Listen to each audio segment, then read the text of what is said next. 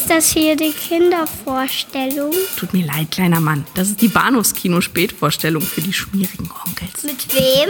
Mit Patrick Lohmeier und Daniel Gramsch.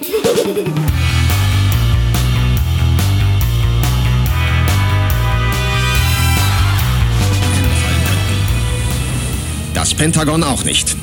Vier Minuten schneller als vorgesehen, die sind gut. Jetzt hatten Terroristen das Kommando übernommen. Wecken Sie den Präsidenten. Aber mit einem hatten sie nicht gerechnet. Dem Koch. Lass mich los! Sind Sie in einer Spezialeinheit oder sowas? Nein, ich bin nur der Koch. Oh mein Gott, wir werden sterben. Das ist nicht die Handschrift eines Kochs. Hallo und herzlich willkommen zur Episode 249. So, es ist richtig. Ja. Das war das Kino-Podcast. Mein Name ist Patrick und bei mir ist der Daniel. Hallo. Hi, hi. Wie jetzt? Äh, sehr gut. Habe gerade festgestellt und äh, das fiel mir erst auf nach dem ungefähr 84. Mal, dass ich dies hörte, dass diese, diese Skype-Teststimme, die man da abhören kann, um zu gucken, ob die Leitung auch steht und die Aufnahme Ja. funktioniert, lispelt. Hallo, dies ist Ihre Skype-Assistentin. Und, Das ist ähm, aber irgendwie ganz schön, ganz schön, das ist in, politisch inkorrekt. Ja.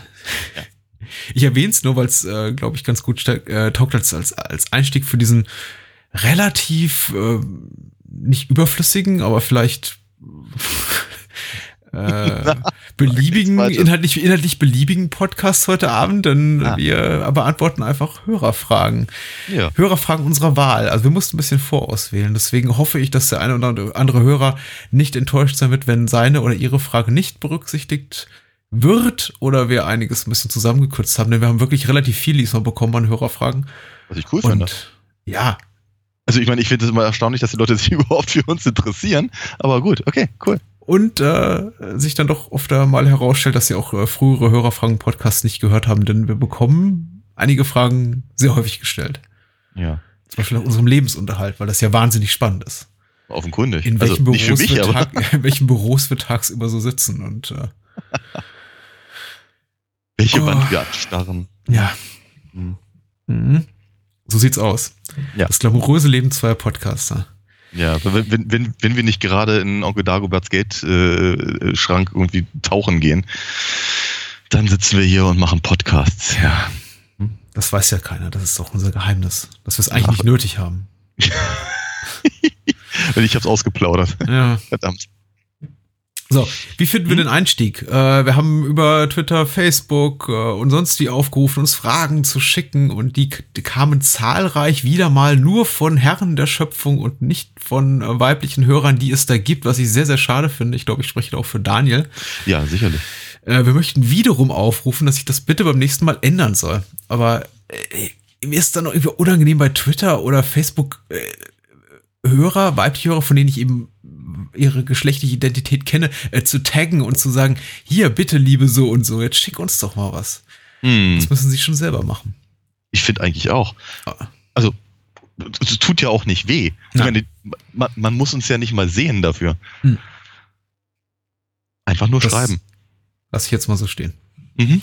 Aber wir fangen an mit Sebastian Rote. Und Sebastian Rote äh, schickt uns äh, über Facebook die Frage und äh, knüpft ein bisschen an an unsere äh, Freddy Krüger Nightmare on Elm Street Reihe, äh, verbunden mit einem Screenshot eines kleinen äh, Plakates oder einer Postkarte oder eines Zeitungsausschnittes zu einem Gewinnspiel, in dem er eine Statistenrolle gewinnen konnte bei Ah. äh, in Nightmare on Elm Street 4. Mhm. Äh, bei Beantwortung dieser und jener Frage oder alternativ äh, 5000 Dollar sich auszahlen lassen kann, falls man dann irgendwie sein Recht auf die Statistenrolle in Nightmare on Elm Street 4 nicht in Anspruch nimmt. Und dazu Okay. fragt Sebastian, äh, nehmen wir an, ihr hättet hier gewonnen, würdet ihr die Statistenrolle im äh, vierten Nightmare-Film nehmen oder die 5000 Dollar und warum? Lässt sich ja für mich relativ schnell ähm, beantworten. Mhm. Erstens mochte ich Nightmare 4 recht gerne. Mhm.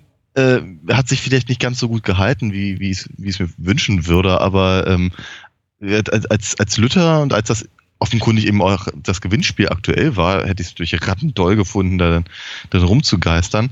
Mhm. Zumal, wenn das keine Szene ist, die geschnitten wird, wie soll ich sagen, das hält dann auch alles in allem ein bisschen länger als lumpige 5000 Dollar. Luppige 5000 Dollar. Naja, Ja, das wäre ja. das ist doch das wert. Ich meine, 5000 Dollar sind 2,50 Euro, oder? Ja, Und der, der, der Geldcontainer ist ja sowieso prall gefüllt. Ich muss auch Eben, sagen, äh, ich weiß nicht, ob Sebastian selber war, der hinterhergeschickt hat und ich fand den Gedanken eigentlich sehr schön oder ein anderer Hörer, der da sagte, äh, ja, äh, vergiss die 5000 Dollar, wenn du das einigermaßen gut machst und dein, dein, dein Auftritt in Erinnerung bleibt, kannst du dir ungefähr den Rest deines Lebens durch Convention-Auftritte äh, verdienen und zwar gut verdienen, gut bezahlen Ja. lassen. Ein guter Punkt. Äh, denn wir wissen alle, was Fans zahlen dafür, irgendwie ein Autogramm von Robert England bei der so und so Con zu bekommen. Das ist nicht Und das, das, das Schlimme ist, ich könnte es dir vermutlich sogar sagen, hätte ich mich getraut, in diese ewig lange Schlange zu stellen. Ja. Weil vor, vor etwa zwei Jahren war Robert England ja bei der, ähm, äh, der, der, der Comic-Con in Berlin. Mhm. Und äh, ich habe ihn von weitem, von weitem gesehen, ein mittlerweile sehr grau gewordener, etwas, etwas dünnhutzliges äh, Männlein, das aber sehr, sehr freundlich war und ich glaube, sehr, sehr viele Fans sehr glücklich gemacht hat, Ja. die dann nämlich wirklich, keine Ahnung, im Karree standen, um sich von ihm was äh, signieren zu lassen. Ähm, das war schon, das war schon irgendwie ganz cool, aber ich habe deutlich Besseres zu tun gehabt, als da, da irgendwie drei Stunden zu stehen. Auf jeden Fall eine gute Ein Einnahmequelle für, sagen wir mal, Film- und TV-Stars aus der zweiten Reihe. Es gab davor, dazu auch mal vor zwei, drei Jahren so recht, relativ spannenden IndieWire-Artikel oder so. Äh, Ich, ich weiß nicht mehr, bei welcher Website er erschien, oder bei Slate, der irgendwie auch nochmal äh, nachvollziehbar machte, was da eigentlich so äh, Stars aus Film und Fernsehen verdienen, also mit welchen Summen die da rausgehen, steuerfrei, wirklich mit, mit Mhm. Säckelchen voller Geldscheine irgendwie in, in, in, in sechsstelliger bei, äh, Betragshöhe. Mhm. Das ist äh, nicht verkehrt, also für einen Tag Arbeit. Ja, ja. Ja, klar.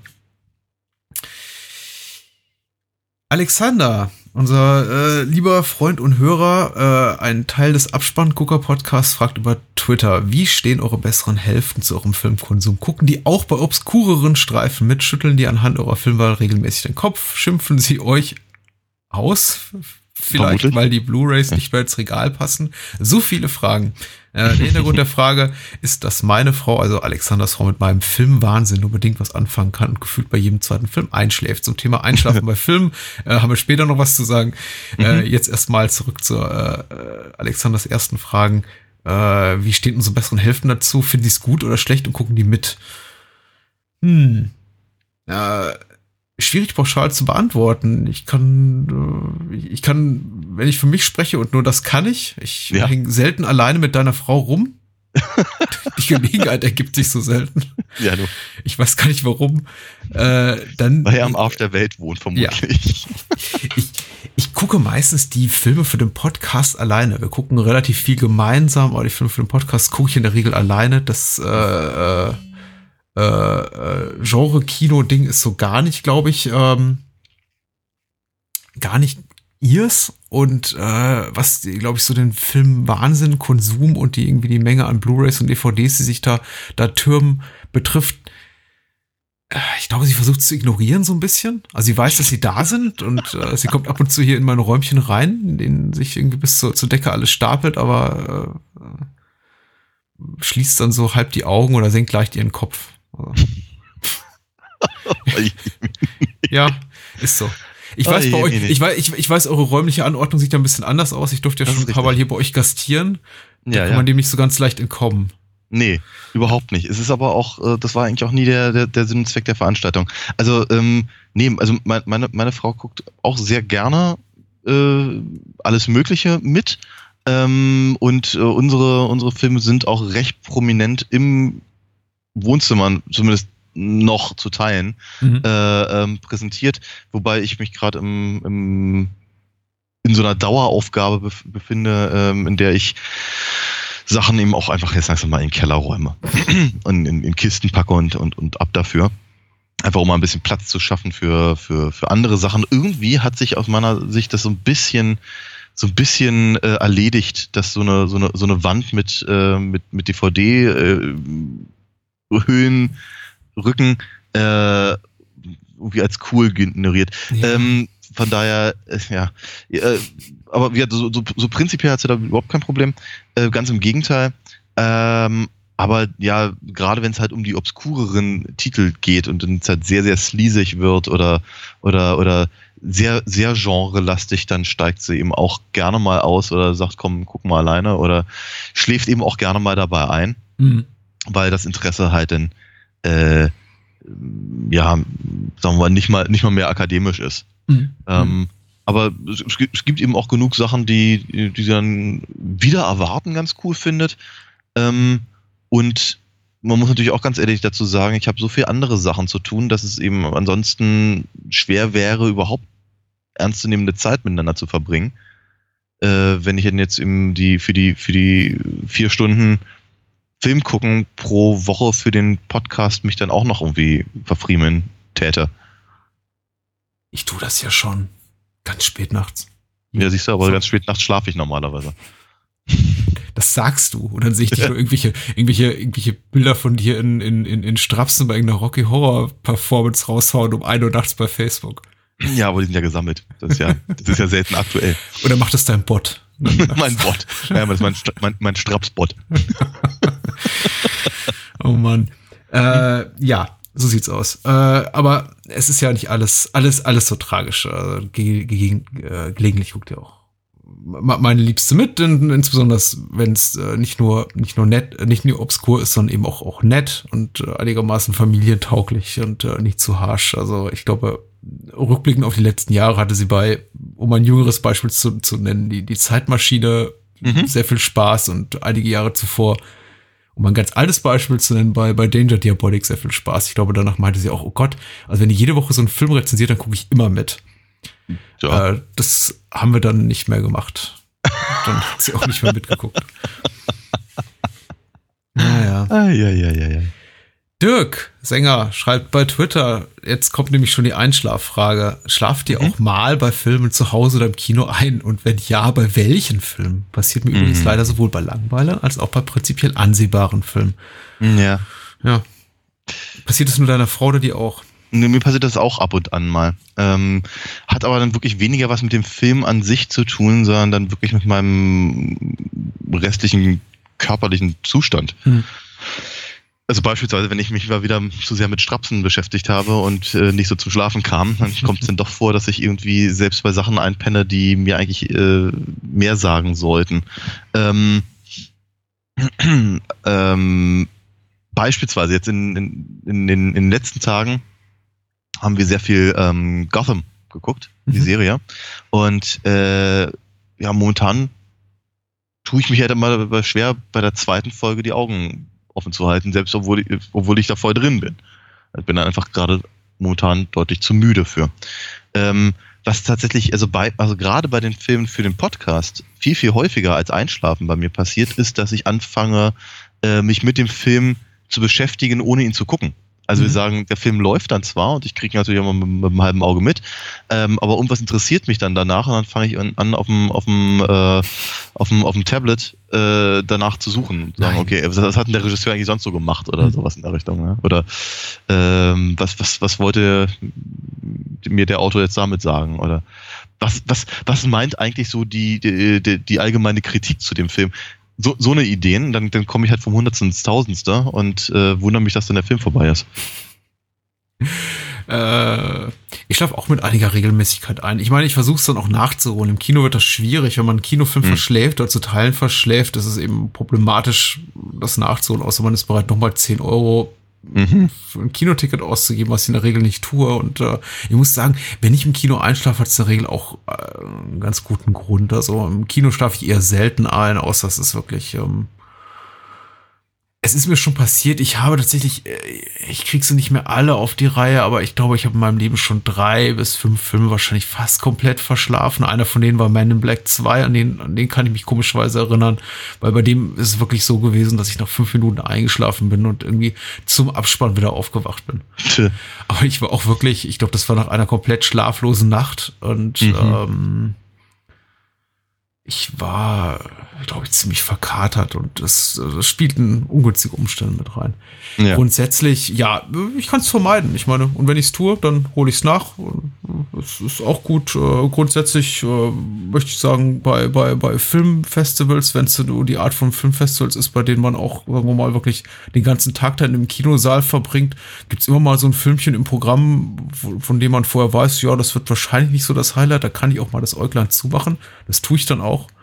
Hm. Äh, bei Tatort, wer würde mal gucken, was sehr selten ist oder fast nie passiert, schlafe ich regelmäßig ein. Ausgenommen die Dominik Graf Tatorte. Aber das ist eben, ist eben so. Bin ja Hm. auch mittlerweile so ein bisschen ein älterer Herr. und ich schnarche, und ich, netter älterer Herr. ich schnarche ja auch nicht dabei. So. Äh, Keoma02 schreibt uns bei Twitter und fragt uns bei Twitter, wie steht ihr, und ich glaube, wir hatten das so oder so ähnlich schon mal, aber immer Ja. wieder eine beliebte Frage an uns. Äh, wie steht ihr mit dem ironischen Konsum von Filmen gegen, wie steht ihr dem ironischen Konsum von Filmen gegenüber? Also dem Gucken mit dem bewussten Ziel, jetzt mal, äh, Zitat, über den Trash abzulachen. Ja. Sprich. Was mal, Oder soll äh, ich? Ich habe dazu was zu sagen, äh, aber Ja. ich, ich, ich glaube, jeder, der uns ein bisschen regelmäßig lauscht, weiß, wie meine Haltung dazu ist. Ja, ja. Ja. Ja. Ich find's, ich find's zum Kotzen, um es mal ganz, ganz, ganz äh, ähm, freundlich zu formulieren. Mhm. Ich finde, das, ich finde, das ist, äh, das ist einfach überhaupt kein Umgang. Also es ist einfach kein Umgang mit Film an sich. Ähm, ich weiß, es gibt, es gibt natürlich Filme, bei denen gehört das irgendwie zum guten Ton. Also was ist ich, also Rocky Horror hatten wir ja heute schon mal erwähnt, aber The Room ja nun auch zum Beispiel. Und wir hatten ja auch wirklich ein sehr, sehr, sehr fröhliches Erlebnis äh, mit der, mit der, mit der äh, Kinoauswertung von The Room vor ein paar Wochen. Mhm. Ähm, das macht natürlich schon Spaß. Ähm, aber prinzipiell bin ich eigentlich schon der Meinung, dass eigentlich dass so, so, dass, dass so etwas wie Trash eben einfach mal prinzipiell gar nicht gibt. Ähm, es, es gibt Sachen, die sollen, die sollen halt ein, ein, ein, ein irgendwie wahrgenommenes äh, Genre irgendwie bedienen. Ähm, wie, wie diese Sharknado-Sachen oder sowas. Mhm. Ähm, aber ich denke halt schon, dass jeder Film es verdient, eben äh, ähm, so gesehen zu werden, dass man ihn auch rein theoretisch zumindest analysieren könnte. Äh, in welchem Umfeld auch immer. Ähm, ich finde ich find halt, ich finde halt diese Haltung so eklig. Ich glaube, das finde ich viel, viel, viel, schlimmer. Äh, klar, es gibt schlechte Filme und äh, es gibt Filme, die, ähm, die unfreiwillig komisch sind, ja, oder die ernster gemeint sind, als man sie nehmen kann und all das, aber dieses, also der ironische Konsum, dafür ist mir meine Zeit meistens einfach zu, zu, ähm, äh, zu wertvoll und zum anderen finde ich halt einfach so dieses, dieses, dieses, äh, dieses Wegkichern oder ich, ich stelle mir mal eine Kiste Bier hin und dann lache ich drüber, wie, wie schlecht die Effekte in den 50ern waren oder sowas. Mhm. Äh, nee, ich kann, ich, ich, ich, ich, ich finde es elitär und das mag ich gar nicht. Hm, hm.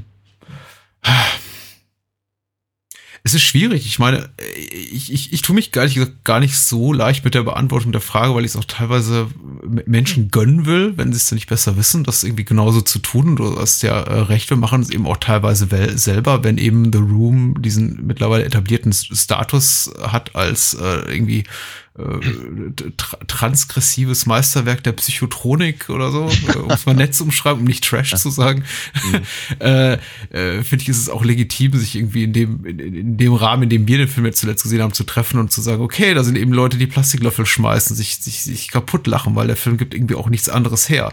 Aber Mhm. irgendwie ist er dann doch, äh, also ich, ich glaube, die Art des Filmkonsums ist mir, ist mir, ist mir relativ egal. Ich finde, es ist auch zulässig zu sagen, ich gucke den Film, weil ich ihn irgendwie so, so, so blöd finde und weil irgendwie mir die, die offensichtlich die Inkompetenz der Macher Vergnügen bereitet. Ich tue mich schwer mit der Trash-Schublade, weil Trash ist halt eben was, was abwerten. Das ist auch irgendwie ein, ein Terminus, der im, im Englischsprachigen, obwohl es so ein englisches Wort ist, eigentlich auch gar nicht so gebräuchlich ist für diese Art von Filmvergnügen. Da spricht man von Camp oder von Z-Movie oder sowas, was ich taugliche Begriffe finde für das, was, glaube ich, hier gemeint ist. Ja. Äh, was es nicht zwangsläufig besser macht, aber ich find's okay. Ich find's okay, wenn man nicht den Anspruch hat, sich ernsthaft mit Filmen in seinem Leben auseinandersetzen zu wollen. Also wenn man so Gelegenheitsgucker ist. Wenn man gerne Mhm. Kalkofe guckt am Freitagabend und sagt, ach, Schläferz habe ich Spaß und ich brauche jemanden wie einen Oliver Kalkofe, der mir eben sagt, das ist ein guter Film und das ist ein schlechter Film. Und äh, selbst wenn, der holt ja auch ab und zu Klassiker raus und sagt, das ist irgendwie ein furchtbarer Film, wie jetzt äh, Cherry 2000, der ja, Ja, ja, ja, ja. Da verstehe ich ihn aber auch nicht, aber das hatten wir neulich auch schon mal. Ich verstehe ihn wirklich nicht, weil, weil, weil, man, weil man ja merkt, dass er das, dass er, äh, dass er das eigentlich mag und dass er da eigentlich auch, der, der, der hat ein erstaunliches Wissen um Popkultur. Mhm. Und ich glaube, dass er selber das sehr wohl einordnen kann, ähm, aber er verkauft da halt im Prinzip genau dieses, diesen, diesen ironischen Filmkonsum. Und äh, ich, ich, ich gönne ihm die regelmäßige Arbeit, die er, die er da hat. Ähm, aber ich frage mich, ob er, ob, ob das, das alles wirklich so, ja, wie soll ich sagen, so ehrlich ist. Muss man Hm. vorsichtig zu sagen. Ja. Sch schwierige Nummer. Hm? Hm, hm, hm. Um meinen Gedanken noch zu Ende zu bringen, ich glaube, Ja. wenn man sich ernsthaft mit Filmen beschäftigt, wie wir beide, was ja unser Ja. Anspruch ist, dann Ja. äh, hätte ich Probleme mit, wenn einer sagt, ja, ich lach mal so richtig herzhaft über diesen Trash ab. Mhm. Ist mir leider auch schon begegnet. Und dann, ehrlich gesagt, dann komme ich auch mit solchen Menschen in, in verbale Scharmützel. Äh, Ja. Wenn mir jemand sich- wenn sich mir jemand selber als, als, Filmfreund oder Kinoliebhaber vorstellt und sagt, aber so und so, das ist ja mal so richtiger Trash. Da kann ich so richtig abfeiern. Mm. Äh, nee. Richtig. Und ja, also ich, ich, ich erinnere mich da halt immer an diese, an diese eine Party, in der äh, irgendeiner ähm, äh, sie, sie, ich, ich fand es immer so perfide. Ich glaube, ich habe die Geschichte auch schon mal erzählt, aber ich finde es einfach so eine ganz seltsame Nummer, wenn einer sich als besonders, besonders sophisticated Mhm. gerieren möchte, indem er, indem er betont, wie dumpf sein Filmgeschmack ist. Hm. Ne, Also, äh, also ich beeindrucke jetzt meine Zuhörerschaft darin, indem ich halt sage, also ich gucke ja nur dumme Sachen, ja, mit viel, mit viel Bums und viel Gewalt und viel, viel Explosion. Ja. Äh, weil ich das halt, keine Ahnung, ironisch überhöht äh, wahrnehme oder so. Äh, Hm. äh, da kommt, kommt mir der kalte Kaffee hoch. Ich hoffe, wir haben die Frage zur Zufriedenheit beantwortet. Aha. Äh, werden wir sicher noch, wenn dieser Podcast weiter existiert, was ich doch hoffe, äh, noch einige Male aufgreifen. Das kommt ja immer mal wieder. Äh, Eckart äh, Bäuerle schreibt hier via E-Mail, stellt eine interessante Frage, auf die ich glaube, also meines Wissens nach nur eine Antwort gibt, über die haben wir auch schon gesprochen. Gibt es Kinofilme, in denen Podcasts eine tragende Rolle spielen? Ja, Ähm, äh, Task von Kevin Smith ist, ist uns Ja. so eingefallen. Genau. Das Ja, war's gerade- aber auch, oder? ja ne, ich meine, man könnte noch Talkradio dazu nehmen, aber Podcasts. naja, nicht wirklich. Talk Ready ist von 88, ne? Ja, ja, richtig. Nee, ansonsten fällt mir auch nichts ein. Das Format ist, äh, glaube ich, wenig sexy. Ja, genau wie Kevin Smith. Der Ja. grad- der gerade einen, einen Herzinfall hatte. Ja. Ich wollte ja sagen, wir dürfen nicht scherzen. Er ist, ist, ist, im, ist im Tod von einem, vom Schippchen geschwungen. Mhm. Mm. Eckhard fragt, wa- fragt weiter, äh, gibt es einen Lieblingsfilm, der vor Westberliner Kulisse entstand? Oder gibt es einige, Eckhard? Oh ja, oh ja. Äh, Ein paar. Über einige haben wir auch bereits gesprochen. Äh, Possession zum Beispiel äh, fällt mir immer sofort ein, auch wenn man nicht so viel von Berlin sieht oder immer nur dieselben schäbigen Ecken am Mhm. Mauerstreifen. Mhm. Äh, oder Isabella Gianni in der, in der, in der Unterführung. Mhm. Ja, ich, ich liebe den Film. Ich, ich liebe den fast so sehr, dass, dass ich den Wunsch hätte, den irgendwann nochmal zu besprechen, weil er so früh war in der Historie. Stimmt, wir hatten ihn, hatten ihn äh, relativ, relativ bald rangenommen. Ja, das war. Ich meine, ich würde ich würd natürlich die ganzen Klassiker aufzählen wollen. Eins, zwei, drei Mhm. beispielsweise. Wir Kellerkinder Mhm. von, von äh, ähm, äh, Wolfgang Neuss. Ähm, ich würde auch Herrn Lehmann dazu zählen wollen, auch wenn halt ehrlicherweise die meisten Sachen im Studio gedreht wurden, aber es soll halt West-Berlin darstellen und nicht schlecht, muss man auch mal ganz ehrlich sagen. Es Ja, ist okay. Es sieht, aber es sieht auf jeden Fall aus wie West-Berlin. Also Mhm. man sieht, sieht aus wie Studio, also von daher hat das eben auch so eine, so eine merkwürdige Traumhaftigkeit, aber ich finde das, also zumindest sind die Orte erkennbar. Sie haben, sie haben halt ganz gut gearbeitet dabei. Äh, was fällt mir noch ein vom, vom West-Berliner äh, Dings?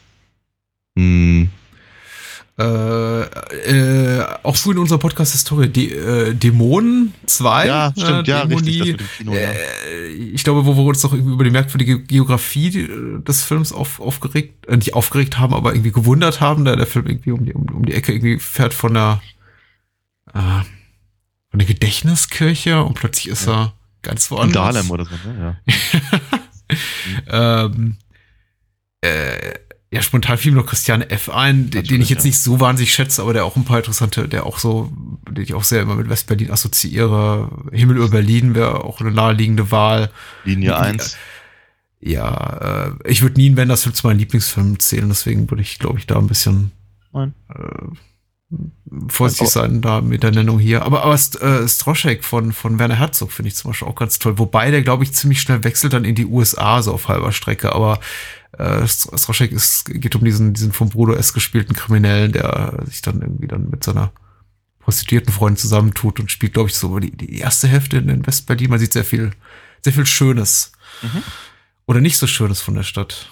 Mhm. Aber du bist Westberliner, wie hast du es, äh, was bringt so das Westberliner Gefühl auf den Punkt? Gibt's da den einen Film, von dem du sagst, ja?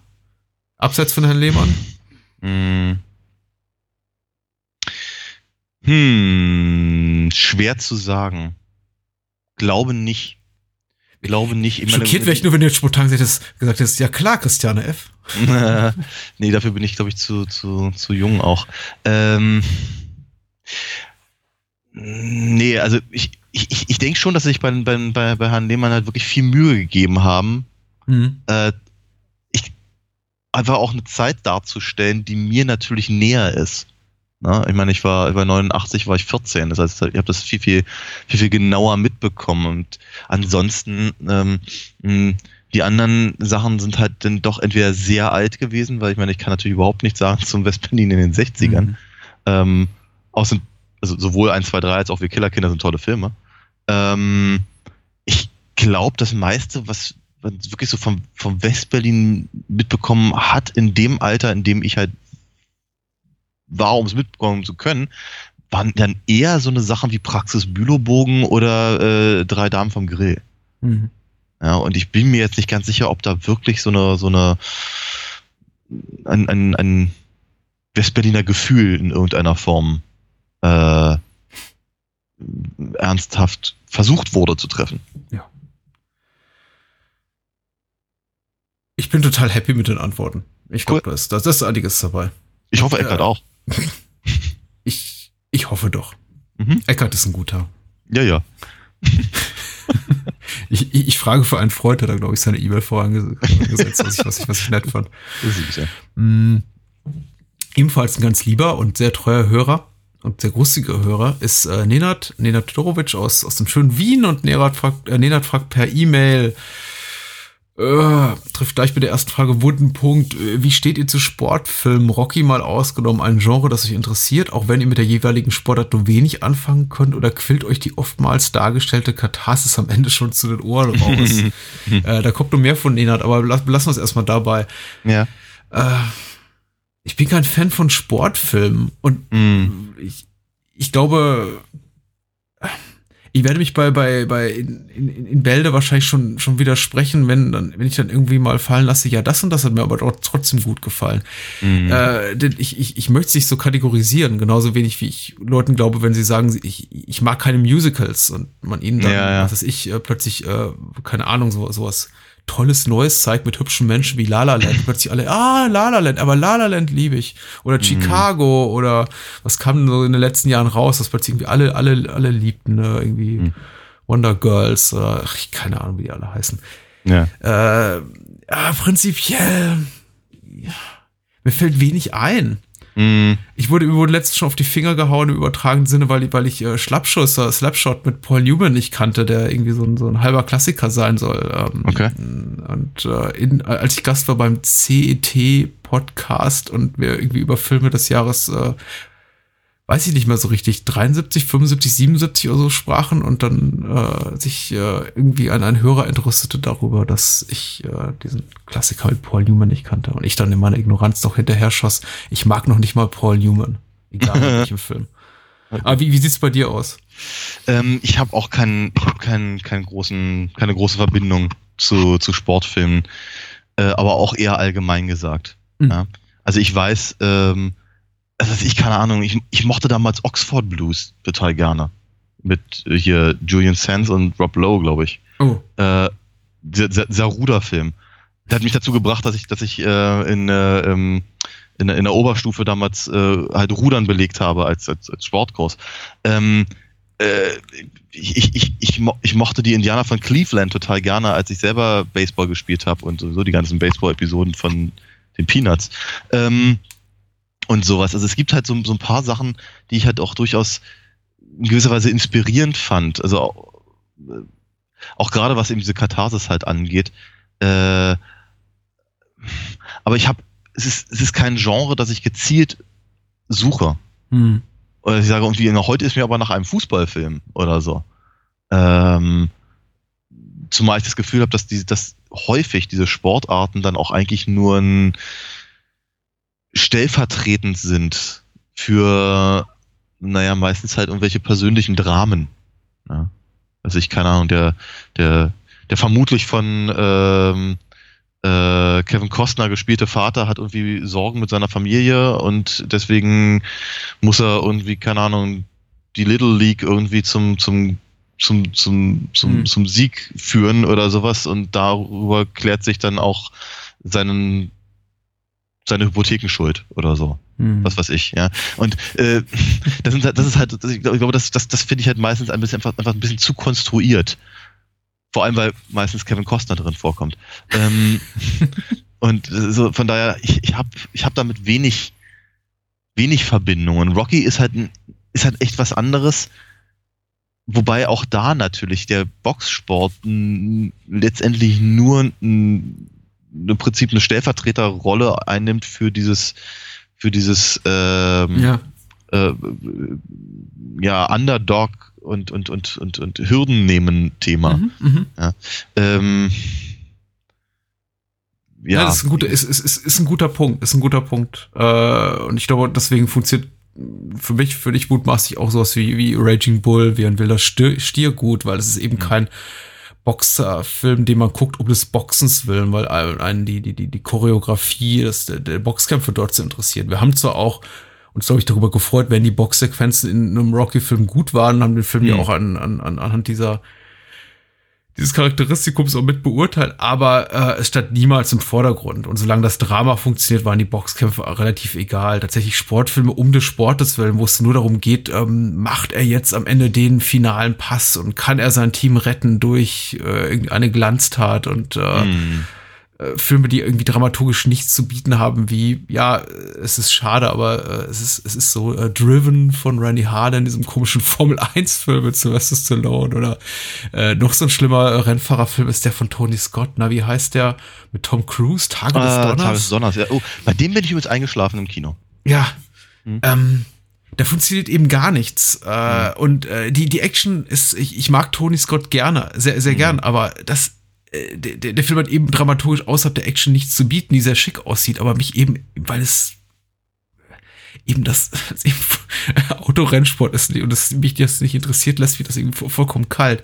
Ja. Ich glaube, es gibt auch einen direkten Zusammenhang darüber, ob man im Privatleben Sport im Fernsehen guckt, Wettkampfsport oder Mannschaftssport oder eben Sp- Spiele besucht. Ich tue es eben auch einfach nicht. Ich muss echt auch zugeben, Hm. ich war in meinem Leben nicht bei einem Turniersport irgendwas Event. Hm. Doch vielleicht mal irgendwie, als ich ein Gratisticket hatte für, für, Hm. für ein Handballmatch, aber Klar.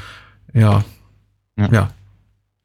Und dennoch ist es natürlich so, auch wenn das natürlich auch nur Stellvertretung äh, ist, aber ähm, zum, zum Beispiel die, äh, die, die, die Basketballsequenzen in Teen Wolf fun funktionieren erstaunlich gut im, in, in ihrem eigenen, in ihrem eigenen Gefüge. Ich meine, es ist ja kein, es ist kein, es ist ja kein Sportfilm in dem Mhm. Sinne.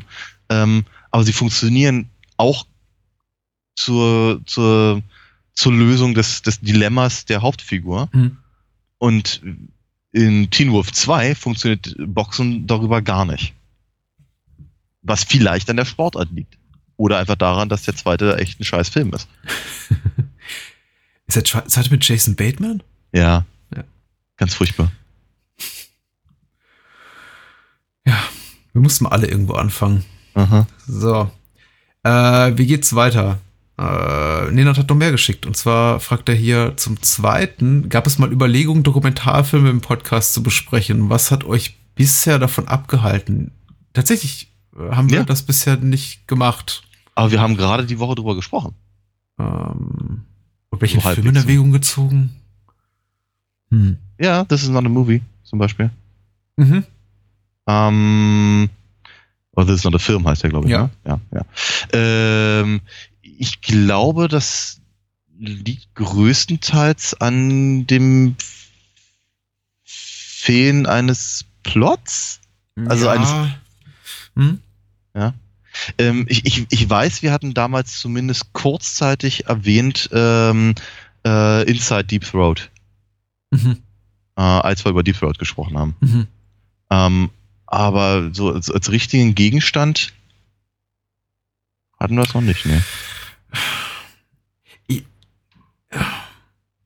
Vielleicht sollten wir es mal versuchen. Ich bin mir nicht so, so, so sicher genau, woran es liegt. Ich glaube, wenn äh, äh, es gibt für mich auch zwei Arten von Kategorien äh, von, von Dokumentation, was jetzt so die, die, das, das, das rein äußerliche, was mich irgendwie anspricht oder eben nicht betrifft. Es gibt eben einfach die, die, diese, diese, diese, diese Talking Head Dokumentation, die so einen rein Mhm. dokumentarischen Charakter haben, wo im aller, aller extremsten Fall eigentlich irgendwie nur zwei, ein, ein, ein, ein Interview, Interviewer dem Interviewee gegenüber sitzt und irgendwie halb Köpfe abgefilmt werden. Der eine sagt Mhm. was, der andere stellt Fragen. Äh, wie so wie jeder Aaron Morris Film der, der, der, der letzten Jahre. Oder eben es wird, keine Ahnung, wenn es dann irgendwie um Filmgeschichte geht, irgendwie Clips äh, reingeschnitten und zwischendurch kommt eben, keine Ahnung, Kevin Smith ins Bild gewankt oder eben auch nicht und sitzt vor der Filmwand oder vor Filmbüchern oder vor, was weiß ich, Haufen Merchandise und sagt, yeah, I fucking love this movie oder sowas.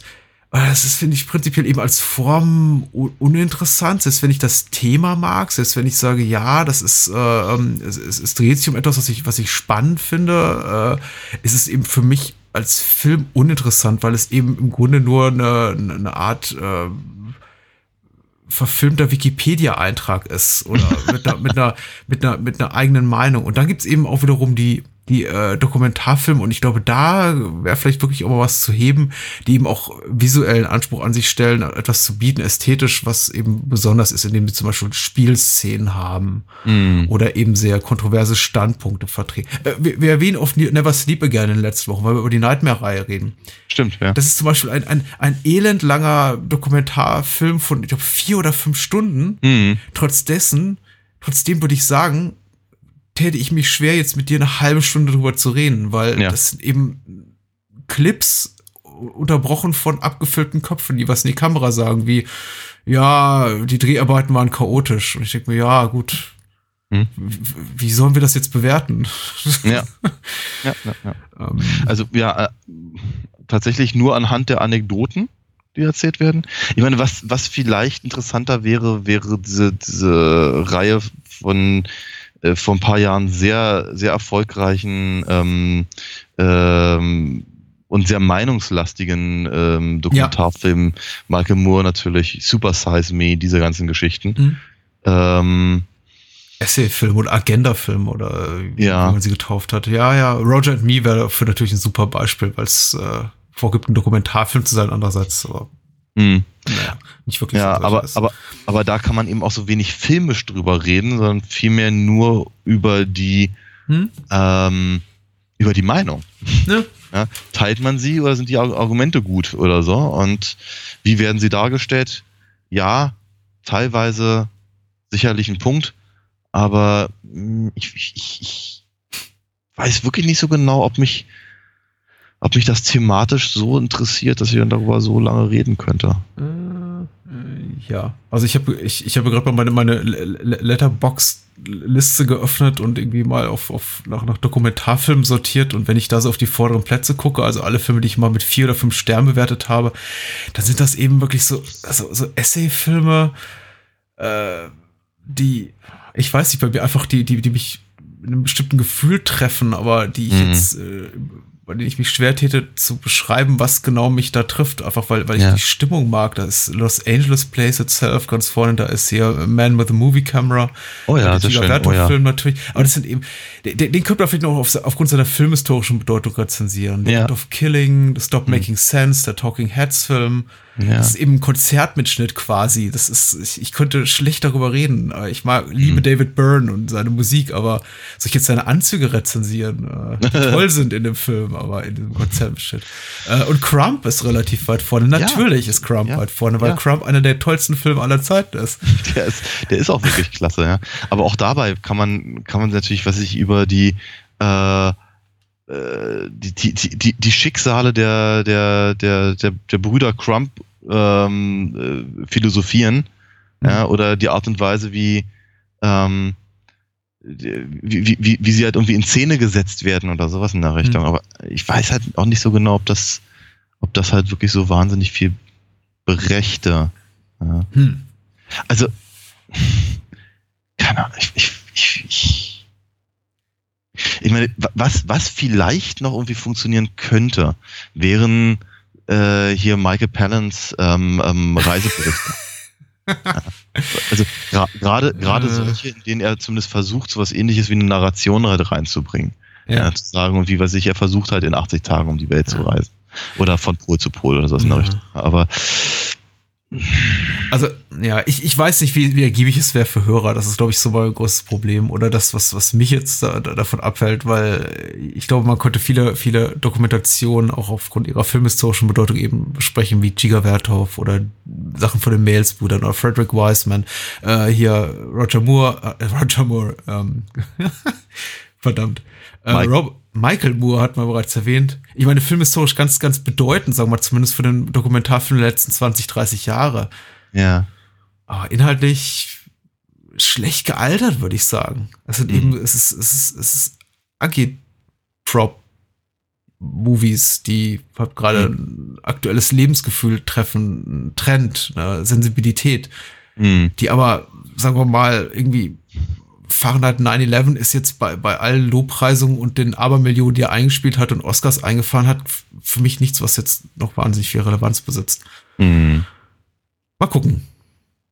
Äh, Vielleicht kommt ja noch was. Klar.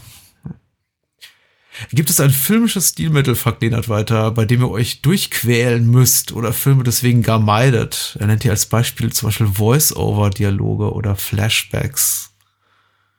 Hm, nicht, äh, hm. äh, nein. Ja. Zumindest nicht kategorisch. Nee, nee, kategorisch.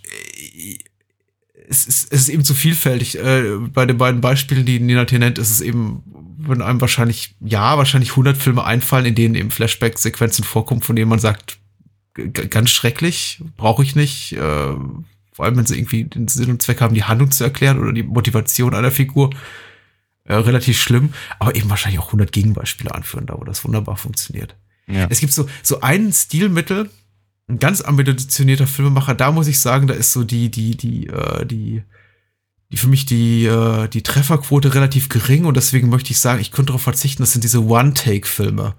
Diese Filme ohne Schnitt. Hm. Äh, das ist ja ein, das ist eine sehr, sehr, sehr kleine Menge von Filmen, auf die das überhaupt zutrifft. Und da gibt's ja auch ganz äh, tolle Sachen, zum Beispiel Mhm. Russian Ark von 2003, den ich im Kino sehen durfte.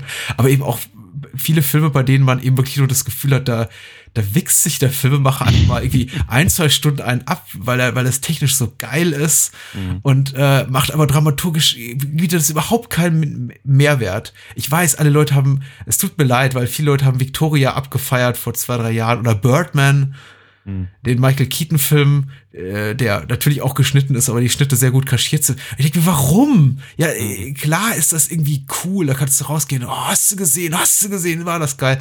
Aber Birdman würde als traditionell geschnittener Film Mhm. genau so gut funktionieren, wenn nicht wahrscheinlich besser. Victoria hätte gar nicht diese ganzen äh, das glaube ich, der dauert, glaube ich, 130 Minuten ohne Schnitt über diese Gruppe Jugendlicher, die durch die Berliner Nacht streunern und irgendwie da allerlei äh, Schandtaten vollbringen und sich dann noch eine, eine Liebesgeschichte entwickelt, hat aber eben ständig dieses Problem, dass es äh, äh, Momente gibt, in denen irgendwie äh, Aufbauten für, glaube ich, irgendwie Kamerasetups zu überbrücken sind oder irgendwie Leute einfach von Punkt A nach B kommen müssen. Das ist einfach alles inhaltlich mhm. so ein bisschen uninteressant und äh, Menschen, die zwei oder drei Minuten in einem Aufzug rumstehen, werden dann eben auf der Tonspur mit einem, mit einem Techno-Soundtrack zugeplärt, beziehungsweise wir als Zuschauer, damit wir nicht merken, wie langweilig es ist, dass die Darsteller jetzt irgendwie gerade mit dem Aufzug irgendwie ein 30-stöckiges Gebäude hochfahren. Ja. Äh, das, die Form bringt eben auch Probleme mit sich und äh, ich habe jetzt auch schon gar keine Lust, diesen Utøya-Film zu sehen, der jetzt bei der Berlinale lief, über irgendwie das mhm. Äh, an, an, an den ganzen Schulkindern, der irgendwie auch angeblich so ein One-Take-Film ist. Nicht nur, weil mich die, der, der Inhalt stört. Mhm. Äh, seht das äh, Gemetzel, seht das schlimmste Gemetzel jüngerer Geschichte in Europa irgendwie jetzt als äh, actionlastigen One-Taker. Mhm. Aber ich denke, warum? Mhm. Warum? Hast du es nötig? Ist die Action dann äh, kinetischer? Hat die mehr Impact? Weil äh, irgendwie kommt es besser? Ähm, hm. Ich fand Rope, was damals Hitchcock gemacht hat, ich habe dazu anscheinend eine relativ deutliche Meinung, merke ich gerade. Ja, ja ich fand, was Rope, was Rope äh, damals gemacht hat, äh, Cocktail für eine Leiche, ja. hat für mich auch noch irgendwie Sinn ergeben in dem Sinn, dass ich dachte, okay, damals im, im Zeitalter vor, vor digitaler Filmtechnik war es tatsächlich für Hitchcock noch sowas wie eine echte Herausforderung, der sich eben ja. wahrscheinlich zu dem Zeitpunkt seiner Karriere fragte, was kann ich jetzt eigentlich noch mal Neues machen? Ganz abgesehen äh, davon, dass der natürlich nicht ein One-Take ist, sondern, glaube ich, ein Vier-Take. Aber Genau, genau, ja. weil eben eine, eine, Filmrolle einfach nur diese 18 oder 20 Minuten hatte. Wo, wobei, wobei ich aber auch sagen muss, ich mag Rope sehr gerne, rein inhaltlich und von diesem, von, von der, äh, mh, also von den, von den Diskussionen, die da geführt werden und so, also die, die, die philosophische Ebene. Ich auch. Ähm, Finde ich, finde ich total spannend. Äh, muss aber auch sagen, dass er sich tatsächlich eher anfühlt wie ein abgefilmtes Theaterstück. Ja. Und das macht natürlich, also das, das funktioniert halt tatsächlich wirklich nur über James Stewart und, und, äh, und, und Hitchcock gemeinsam. Ja. Ähm, weil in jeder anderen Instanz wäre es halt ehrlicherweise grottenlangweilig. Hm. Und äh, wenn die, äh, ich, ich finde auch, wenn die äh, Form, die, die, die Funktion bedingt, wie es bei Rope, was, wie du schon richtig sagst, eigentlich genauso gut als Theaterstück funktionieren würde, ist auch für mich komplett legitim. Aber ich weiß nicht, ob ich ehrlich gesagt noch einen Actionfilm sehen will oder noch ein irgendwie Stück Genre-Kino und was das, ich war, ein Film mit einer konventionellen Dramaturgie, mit einem mittelgroßen Ensemble an äh, acht verschiedenen Schauplätzen und nee, wieso? Wieso? Ja. Ich, ich weiß nicht, es ist einfach, es ist, so wie ich, ich weiß, ich sagen will, ich, ich, ich möchte Schriftsteller sein, aber ich hack mir erstmal die Hand ab, weil das macht es mir dann so ein bisschen schwerer. äh, den, das, da kann ich, da kann ich mein, da kann ich meinen großen Roman nur irgendwie halb so schnell schreiben. Ja, äh, und der Schnitt, die Montage ist eines der, der wichtigsten Werkzeuge des Filmemachens. Also, ja. Ja. Klar aber kann ich, meine, ich auch Ölgemälde mit der Nase malen, aber warum? Weil es sich ins Feuilleton bringt. und, und wenn, wenn wir gerade bei Ölgemälden mit der Nase oder anderen Körperteilen, in, in 20 Jahren wird dann vermutlich ein Film mit äh, Danny Day-Lewis drüber gemacht. er ist doch jetzt äh, in Rente gegangen. Das glaube ich aber erst dann, wenn ich sehe. Ja. Ist ein toller Film übrigens. Ja? Hm? Ganz ja, fantastisch. Ich hatte, ich, ich hatte mich hatte schon zwei, dreimal mit dem Gedanken gespielt, äh, hm. ob ich ihn sehen doch, sollte. Doch, hm? er ist äh, er ist erhebend. Okay, cool. Mhm. Ähm, eine Frage an Daniel, äh, oh. schreibt Dina zuletzt. Äh, da ja. ich gerade dabei bin, mich vom Nikotin loszusagen. Oh, good luck. Würde mich interessieren, wie du in der Umstellungszeit zwischen Zigarette und dem elektrischen Pendant mit Rauchern in Filmen umgegangen bist. Man hört dann doch, dass Daniel ab und zu hier mal. Ja. Äh, genau gab es ja. während einzelner Szenen mit Rauchern mal den Wunsch, wieder auf den klassischen Glimmstängel umzusteigen. Äh, Magst du dazu was sagen, Daniel? Klar, natürlich. Gott. Es gibt ja kaum ein Thema, über das ich lieber rede. Nein, überhaupt nicht. Aber ähm, es ist, das ist ein Problem. Das ist ein echtes, ernstzunehmendes Problem. Zumal ähm, ich, ich habe ja de facto angefangen zu rauchen durch Filme, wenn man so möchte. Mhm. Ähm, also noch ganz genauer, ich hatte ein Reservoir Dogs äh, Feuerzeug und dachte, das liegt hier so doof rum. Eigentlich müssen wir damit mal was machen. Und dann fing es ja. Ich, ich fing, ich fing halt an, das dann irgendwie äh, mitzunehmen zu, ähm, zu Partys und sonst irgendwas und anderen Leuten hat damit Feuer zu geben. Hm. Ne? ähm, und irgendwie kam das eine dann zum anderen, weil ich irgendwie dann dachte, das sei ja irgendwie doof. Ähm, tatsächlich in, also ich, ich, ich, hat, ich, hat, ich habe ja relativ lange dann irgendwann zwischendurch mal komplett aufgehört. Mhm. Und ähm, aber wann immer wann, wann immer ich Filme gesehen habe, ähm, die das dann auch noch zelebriert haben, hat es mich gestört. Mhm. Ähm, also wie zum Beispiel Reservoir Dogs oder überhaupt so, sowieso die meisten Tarantino-Sachen. Äh, oder Kevin Smith-Filme auch wohlgemerkt. Ähm, oder was weiß ich, äh, Spike in Buffy oder so, was weiß Mhm. ich. Ähm, das ist, hat, dann, dann hatte ich schon so ein bisschen das Gefühl, uh, jetzt äh, würde ich aber auch gerne mal. Ähm, und äh, es hatte zwar dann nichts mit Film zu tun, aber ich habe dann ja wieder angefangen. Ähm, und aber auch wieder aufgehört im gleichen Jahr. Ähm, mit dem genaueren Versuch dann eben, äh, eben auf die auf die E-Zigaretten dann zu gehen, was beim zweiten oder dritten Versuch halt deutlich besser funktioniert hat, weil ich glaube ich einfach cleverer rangegangen bin und eine, eine bessere E-Zigarette mir gekauft habe. Ganz Hm. einfach. Ja, die, die, die Billigdinger aus dem Kiosk kannst vergessen dafür.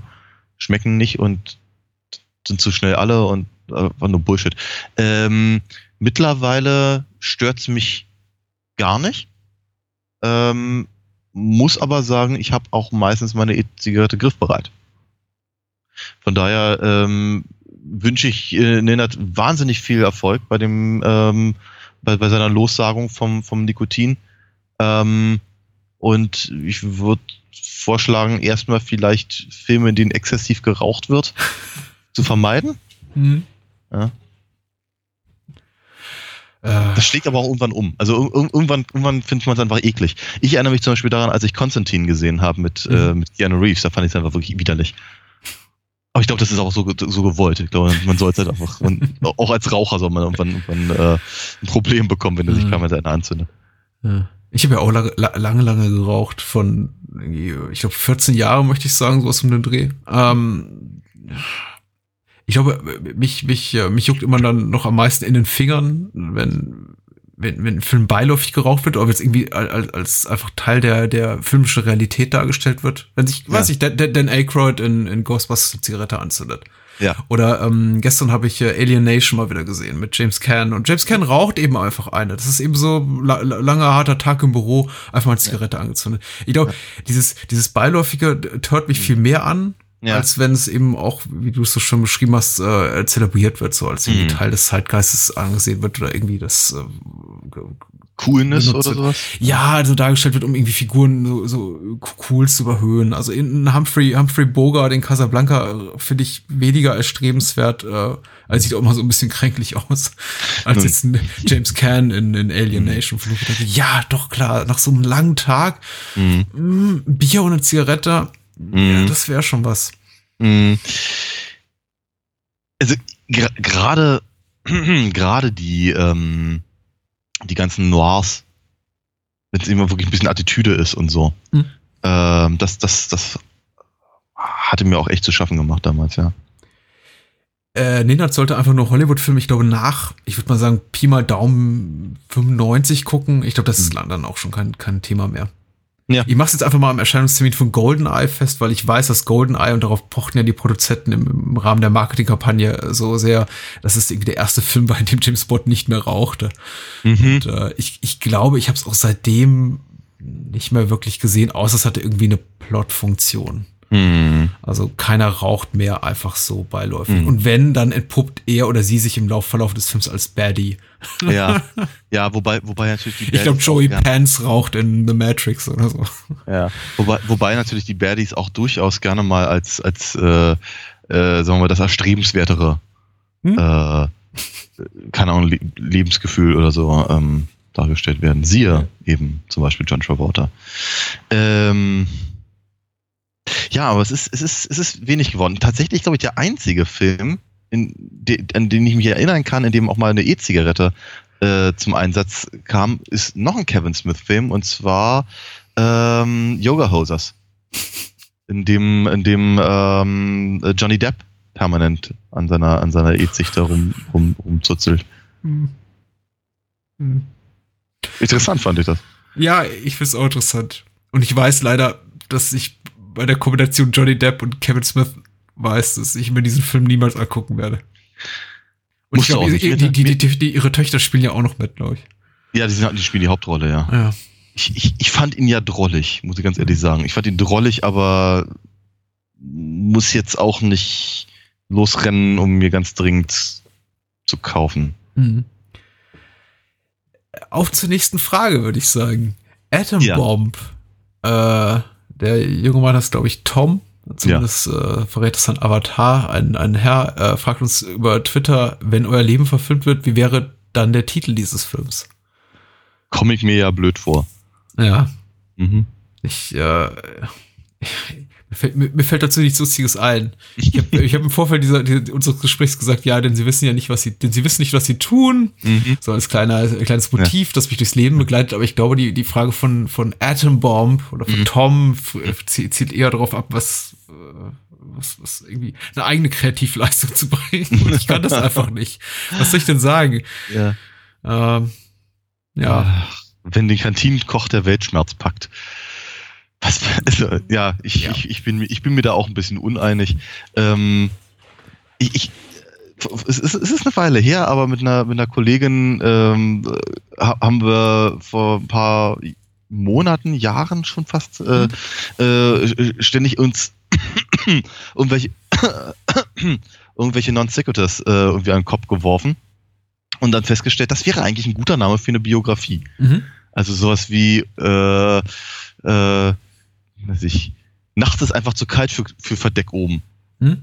und sowas. Hey, das wäre eigentlich ein guter, ich meine, einfach so, so, so, so, eine, so eine so eine Max Gold-Titel einfach. Ja. Das, das, das wäre bestimmt irgendwas, was sich dann irgendwann mal gut tun, äh, gut äh, eignen würde, ja. Hm. Äh, ja, doch, Ma- Max Gold-Titel sind immer super. Wenn, äh, ich mein Lieblingsalbum von ihm ist irgendwie, wenn Neugeborene den Tod bringen. Oh, schön. Äh, irgendwie, ich, ich glaube auch jeder, ich fast jeder Romantitel von ähm, Johannes Mario Simmel würde sich auch Ja. wunderbar eignen für eine Biografie. Auf jeden Fall. Da suche ich jetzt mal einen aus und ich sag mal, jetzt äh, muss ich mal hier Wikipedia aktivieren äh, und dann sage ich was, was, was passt und dass ich mir. Und Jimmy ging zum Regenbogen. Ne, was? Ja, das äh, doch mit den Clowns kamen die Tränen. Wird ja nicht passen, denn lustig sind wir nicht. Aber ähm, äh, vielleicht sein vorletzter Roman, wer kennt ihn nicht? Der Mann, der die Mandelbäumchen malte.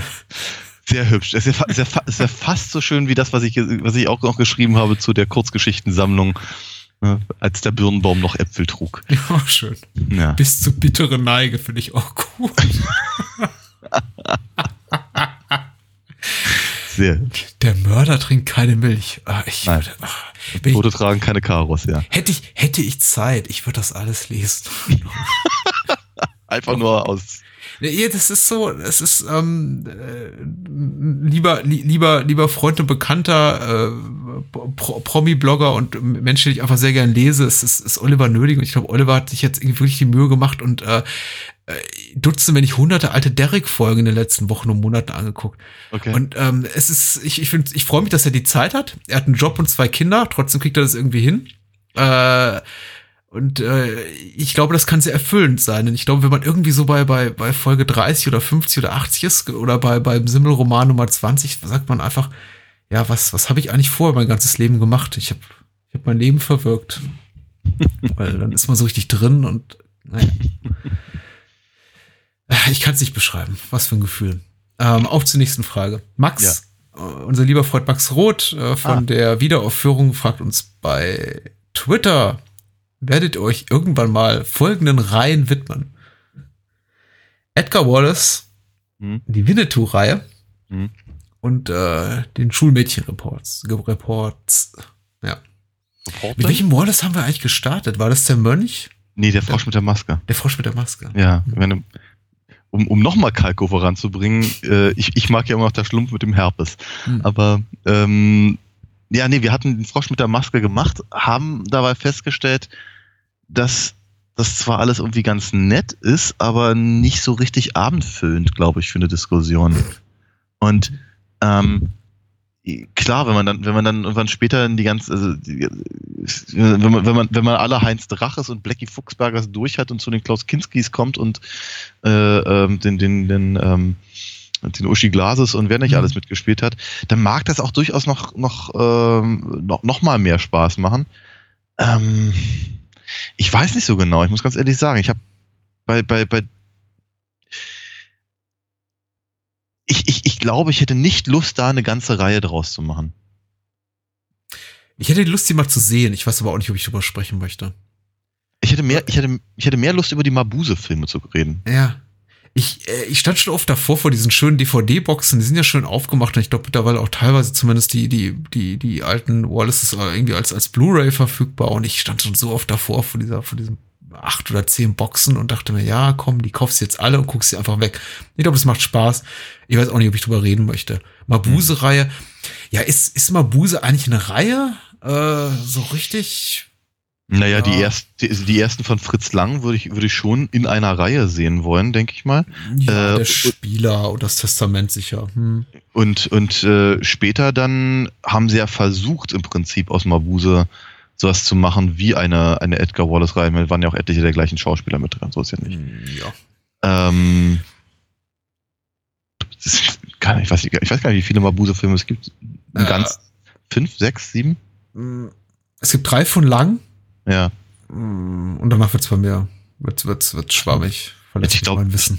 Ich glaube, das sind einfach nochmal vier oder sowas. Hm, hm, hm. Ähm, Ich erinnere mich daran, ich, ich habe sie gesehen, ich erinnere mich aber nicht besonders im Positiven daran. Mhm. Ich kann aber, ich würde mal sagen, wir lehnen uns nicht zu weit aus dem Fenster, wenn wir sagen, wir werden mindestens einen, einen Mabuse-Film auch mal in der mehr oder weniger näheren Zukunft auch rezensieren hier im Podcast. Würde ich, würde ich, würde ich auch mal sagen, ja. Ja. Und wir werden sicherlich auch noch mal irgendwie, was ich, der, der, keine Ahnung, bunt karierte Mönch mit dem Flachmann oder so mal Mhm. machen oder so.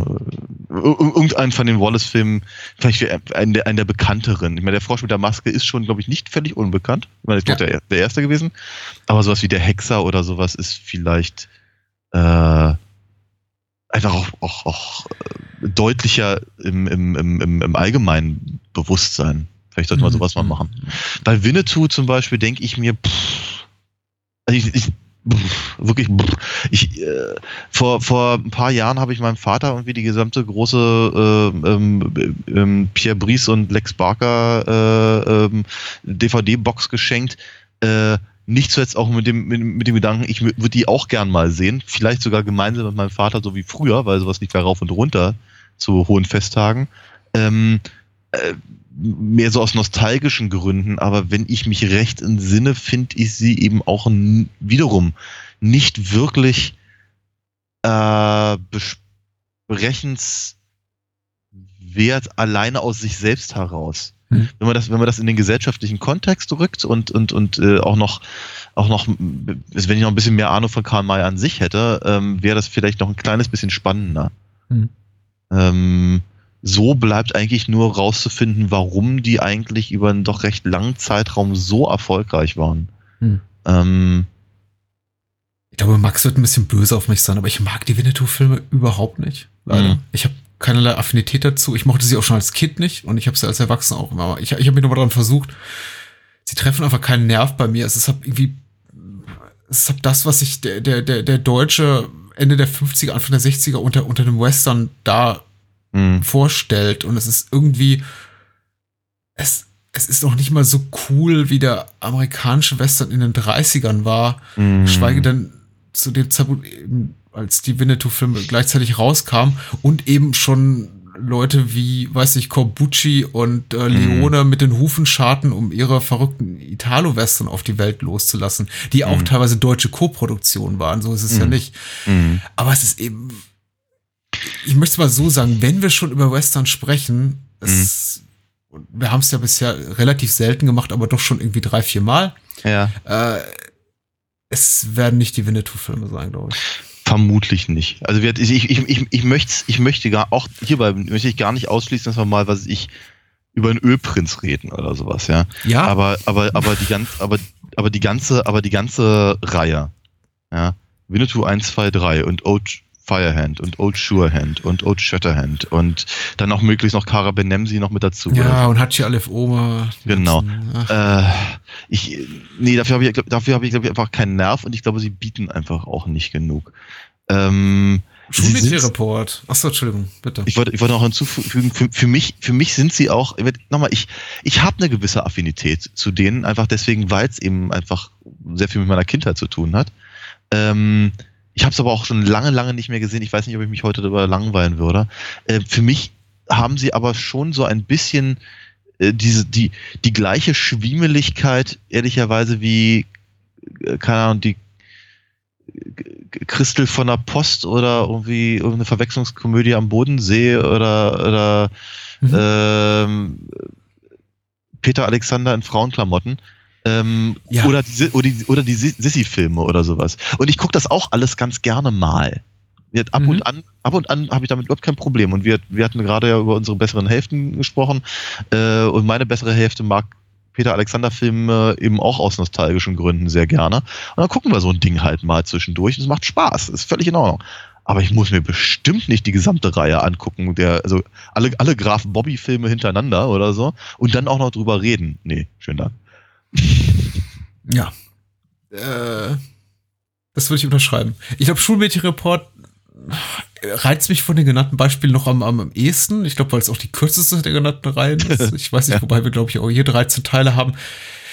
Äh, Ich glaube aber, dass es uns hinten raus ein bisschen viel Schmerz verursachen würde. Ich glaube, so bis zu einem gewissen Punkt macht, macht Spaß. Die Frage ist eben auch, bietet sich für eine Reihe an? Ja. Äh, wenn dann in welchem Abstand? Wir merken eben dann doch auch immer wieder äh, und, und adaptieren dann so unsere Geschwindigkeit, in der wir bestimmte Reihen runterrasseln, ob es denn eben Spaß macht oder auch nicht. Bei, bei Ja. Rocky mehr, Mhm. bei Bond zwischenzeitlich auch mal weniger, aber das ist, glaube ich, auch der Masse der Filme zu verdanken. Ich glaube, Schulmädchenreport wäre schwierig abzuarbeiten in einem überschaubaren Zeitraum. Ich könnte mir vorstellen, dass wir sagen, äh, wir machen unseren Quartal-Schulmädchenreport und sind dann irgendwann in vier Jahren durch. Ähm, Mhm. Das wäre doch eine Überlegung wert, vielleicht. Ja, durchaus. Wobei ich, ich, ich muss sagen, ich bin von den Schulmädchen ein kleines bisschen äh, enttäuscht. Ja. Äh, nachdem wir glaube ich, den allerersten gemacht haben, äh, feststellten, dass die Version, die wir hatten, äh, nicht, nicht, nicht so das Gelbe vom Ei war. Und dazu auch noch ähm, Nicht äh, unberührt. nicht Zwinker, unberührt. zwinker. Ja, sehr schön, vielen Dank, wenn ich dich nicht hätte. Ähm, und dazu eben auch noch äh, gar nicht mal unbedingt der Höhepunkt, haha, ha, ha, ich kann auch, ja, äh, der Reihe. Ach du, Ja. alter Filou. ähm, Du kannst Es gibt bestimmte Worte- Du kannst mich nicht beleidigen und wenn du den Affen mit dem roten Arsch meinst, der ist Parmesan. So. es gibt bestimmte Worte, die kann ich nicht aussprechen, ohne darüber lachen zu müssen. Ich glaube, Filou ist äh, Bei mir ist das das Wort Tittenmaus. das. Äh, da hätte ich noch einen nachzulegen, aber ich, ich, ich verkneife es jetzt mal. Nein, ich bitte Äh, darum. Jetzt Nein, jetzt ist es zu spät. Ey, es ist zu spät. wenn- Ein andermal. Mhm. Wir haben über Schulmädchenreport 2 sprechen. Was Eltern nicht zu träumen wagen, oder wie der heißt. Lars! äh, ich glaube, wir haben, äh, ich hoffe, die nächsten Fragen werden wir ein bisschen zu befriedigender für unsere Hörer oder Fragesteller beantworten können. Dann zieh doch einfach weiter. noch mal an deiner E-Zigarette. äh, Lars fragt äh, per E-Mail. Ich weiß, es ist verdammt schwer. Danke für dein Mitgefühl. Ähm, dennoch, die einsame Inselfrage. Welche drei Filme nehmt ihr mit? Nach vielen Folgen, die ich schon hören konnte, schätze ich mal ganz frech. Achtung, Lars liefert äh, mögliche Antworten gleich mit. Daniel nimmt mit äh, Lawrence von Arabien, Raiders of the Lost Ark und die Rocky Horror Picture Show und äh, Patrick nimmt mit Robocop, Shining und The Thing. Ähm, Nee, Was? Lars. nee, nee, leider, leider, leider nicht so. Ähm, Aber es sind gute Filme, also. Ja, sicherlich. Wäre wär bestimmt nicht, nicht schlecht, aber ähm, also Rocky Horror habe ich jetzt keine Ahnung, wie viele hundert Mal gesehen oder zumindest gehört, wenn ich selber, selber davor rumspringe. Ähm, müsste ich, glaube ich, gar nicht mitnehmen. Da brauche ich einfach nur drüber nachzudenken und sehen vor meinem geistigen Auge. Raiders ist tatsächlich ein Film, der mir selten, selten langweilig wird. Da würde ich sogar sagen, ja, okay. Ähm, ich glaube aber, also so eine so ein, so ein äh, absolute Evergreen, die ich mir vermutlich auch auf einer einsamen Insel mehrfach angucken könnte, wären auch noch äh, Ghostbusters und äh, Back to the Future, also der erste. Ich glaube auch, ich würde eher so im, im klassischen Sinne unterhaltsame, also flach unterhaltsame, entertaining Filme mitnehmen, als jetzt sowas wie äh, The Shining, den ich sehr, sehr mag. Mhm. Auch gerne in der irgendwie langen US-Fassung, die irgendwie zwei Stunden 40 oder so geht. Aber ganz ehrlich, sitzt auf einer einsamen Insel, sitzt irgendwo im Meer und irgendwie äh, lutscht eine Kokosnuss aus, dann ist das Letzte, was ich sehen will, irgendwie Jack Nicholson, wie er in einem verschneiten Hotel durchdreht. Das ist, das ist, ich, glaube einfach nicht, dass ich jemals Lust haben werde, den dort zu gucken. Robocop hingegen, doch, äh, weil der ist ja neben allem, allem äh, so, so sozialpolitischen Anspruch und der Satire irgendwie auch im klassischen Sinne einfach ein guter, unterhaltsamer Actionfilm. Ich Ja. glaube auch, äh, ich, ich würde es wie du halten, mir tatsächlich einfach nach, nach dem Vergnügen, dem ein Film bereitet, äh, mich für einen entscheiden. Wahrscheinlich noch eine Zucker Abrams Zucker Komödie einpacken, wie, wie Airplane oder Top Secret. Pff, äh, und etwas, von dem ich eben weiß, er hält mich wiederholt bei Laune. Wahrscheinlich Filme, die ich auch schon im Kinder- oder jugendlichen Alter vielfach gesehen habe, wie eine Leiche zum Dessert. Zum Beispiel, ja. Ja. Äh, der, der hat bereits die Feuerprobe durch, durch, durch, durchlaufen und bestanden, in dem Sinn, dass ich ihn, glaube ich, schon 30, 40 Mal gesehen habe und äh, Ja. ich mag ihn immer noch. Oder zum Beispiel Dead Man Don't Wear Plaid. Ja. Auch noch, auch noch schön. erwähnen, ja. ja. Oh Gott, ich habe was so ganz Furchtbares getan. Was denn? Ähm, ich habe letztens, ich habe letztens äh, bei, bei Twitter einen Tweet rausgeschickt äh, von wegen Karl Reiner. Ey, wusstet ihr schon sowas in der Art? Ich, ich paraphrasiere mal einen eigenen Tweet, weil ich nicht mal genau im Kopf habe. Aber äh, Karl Reiner und Louis Gilbert leben noch. Also beide, beide kurz vor 100 sind. Und gestern stirbt Louis Gilbert. Neu. Du bringst den Leuten kein Glück. Ja, das Hm. ist, ähm, nein, ich war, glaube ich, ich, ich, ich bin drauf gekommen, weil wir über Lawrence von Ara Arabien kürzlich äh, sprachen und das, äh, ich glaube, wir beide relativ überrascht waren, dass die äh, Editorin des Films äh, eben noch vor, vor zwei Jahren den irgendwie den ersten Fifty Shades of Grey Film ähm, Ja. co- co-editiert hatte. Und da habe ich mich dann irgendwie so ein bisschen auf die Suche begeben nach wirklich alten, alten Filmemachern und dachte, was ist eigentlich mit dem und dem und dem? Äh, ja, Louis Gilbert, äh, geliebter Bond-Filmregisseur, tot. Äh, und Karl Reiner wurde eben im selben Tweet genannt und ich hoffe, ihm- ich, ich, da- darauf liegt jetzt kein Fluch. Ich wünsche ihm noch ein langes Leben, aber er ist eben auch schon, glaube ich, 99, möchte ich sagen. Mhm. Mhm. Pi mal Daumen. Ja. Lars. Hm? Lars will doch was wissen. Ja. Ähm, ganz pragmatisch gefragt. Äh, er interessiert sich auch irgendwie so für, den- für den technischen Background, den wir hier mitbringen. Okay. Ich nehme an, ihr seid wie auch ich als Filmfan irgendwie auch Sammler. Falls das zutrifft, habt ihr schon mal darüber nachgedacht, eure, auf, äh, Sa eure Sammlung auf Festplatte zu digitalisieren? Ähm, nein, Nein. ich nicht. Äh, habt ihr? Ich, ich, bin, ich bin zu doof dazu. Das ist viel, das ist viel, das ist viel schlimmer. Ich meine, ich, ich, ich, zum einen mag ich eigentlich ganz gerne die Sachen, selbst wenn sie eben mittlerweile mehr im Keller sind als, als, als sonst wo. Äh, muss ich aber trotzdem sagen, ich, äh, ich mag es eigentlich ganz gerne zu wissen, dass die Sachen physisch vorhanden sind. Ähm, und ich bin zu blöd, einfach Sachen auf Festplatte zu ziehen. So einfach ist das. Zu, zu, zumindest bei DVDs ist es ja leider auch so, dass die irgendwann verrotten, sagt man so. Mhm. Aber- Mhm. ist mir bisher noch nicht passiert. Ja, auch Ich, nicht. ke ich kenne Leute, bei denen das so war, aber bitte. Ähm, anderes, anders verhält es sich denn doch mit, ähm, mit alten Videokassetten. Hm? Da habe ich zumindest schon mal ein paar Versuche unternommen, aber ich wiederhole mich so ungern. Ich bin dafür zu doof. Hm. Es gelingt mir nicht in dem Rahmen, in dem ich es versucht habe. Von daher, Mhm, nee. mhm. Äh, ich trenne mich auch ungern von meinen physischen Medien und da ich einfach bereits vor, vor zehn Jahren einfach den relativ harten Schritt unternommen habe und äh, Sachen weggeschmissen, also Hüllen angefangen habe wegzuschmeißen und jetzt irgendwie mehr als die Hälfte meiner Sammlung einfach in, in, in kleinen Umschlägen liegt, also irgendwie die DVDs äh, in kle kleine Umschläge eingetütet sind und quasi in Schuhkartons hier stehen und äh, die, die, die Inlays von den, von den Boxen in, äh, in, in, in Heftern abgelegt sind und sie einfach keinen Platz mehr fressen, äh, besteht für mich keine Notwendigkeit, fühle ich keine Notwendigkeit mehr, das Ganze zu digitalisieren. Mhm. Früher war das mal der Fall, als, ich, als es eben einfach zum Platzproblem wurde. Vor Ja. allem, als ich eben noch äh, studiert habe und äh, zwischenzeitlich irgendwie in einer, in einer, in einer 18 Quadratmeter ein Zimmer Studentenwohnheimbude gewohnt habe und dann da meine Wand hatte mit 1000 plus DVDs. Da Mhm. habe ich echt den Schmerz gefühlt ähm, und habe auch darüber nachgedacht, aber dachte, okay, habe ich dann eben doch für die ab in die Karton-Variante entschieden und dann, ich glaube, irgendwie acht bis zehn gelbe Säcke mit Hüllen da rausgetragen. Die man damals auch hätte bei Ebay verkaufen können, wie ich dann leider erst viel zu spät gemerkt habe. So sind sie alle im Müll gelandet. Habt ihr eine Art äh, Übersichtsliste eurer Filme, fragt Lars weiter, die ihr in eurer Sammlung habt oder eurer Filme, die ihr in eurer Sammlung habt oder und oder schon gesehen habt, wo zum Beispiel nachschlagen kann, ob man Film X schon kennt, etc. Okay. Äh, naja, ich habe eine Liste der Sachen, die ich in den Keller geräumt habe, aber die ist nicht gut gefühlt. Daher, nee.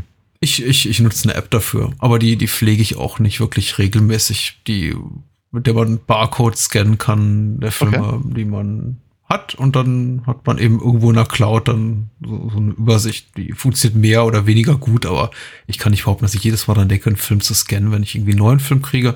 Hm. Und ich glaube auch nicht, dass ich jedes Mal ihn aus meiner Cloud dann entferne, wenn ich ihn bei eBay verticke, was auch Mhm. vorkommen soll. Mhm. Insofern ja, ich mach's doch halbherzig. Hm.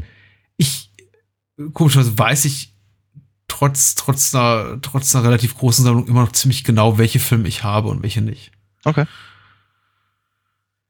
Benjamin. Benjamin schrieb heute eine Last-Minute-Mail äh, Ah. und fragt äh, als Dauer-Podcast-Hörer, ach, erstmal ein Lob und äh, ich lese jetzt gerne mal einfach ein Lob mit. Ja. Als Dauer-Podcast-Hörer und Filmfreund bin ich ein großer Fan des Bahnhofs Kino-Podcasts. Zwischen den zahlreich angebotenen Filmpodcasts auch der einzige, den ich regelmäßig mit Genuss verfolgen kann, selbst wenn die meisten der besprochenen, wenn ich die meisten der besprochenen Filme nicht kenne.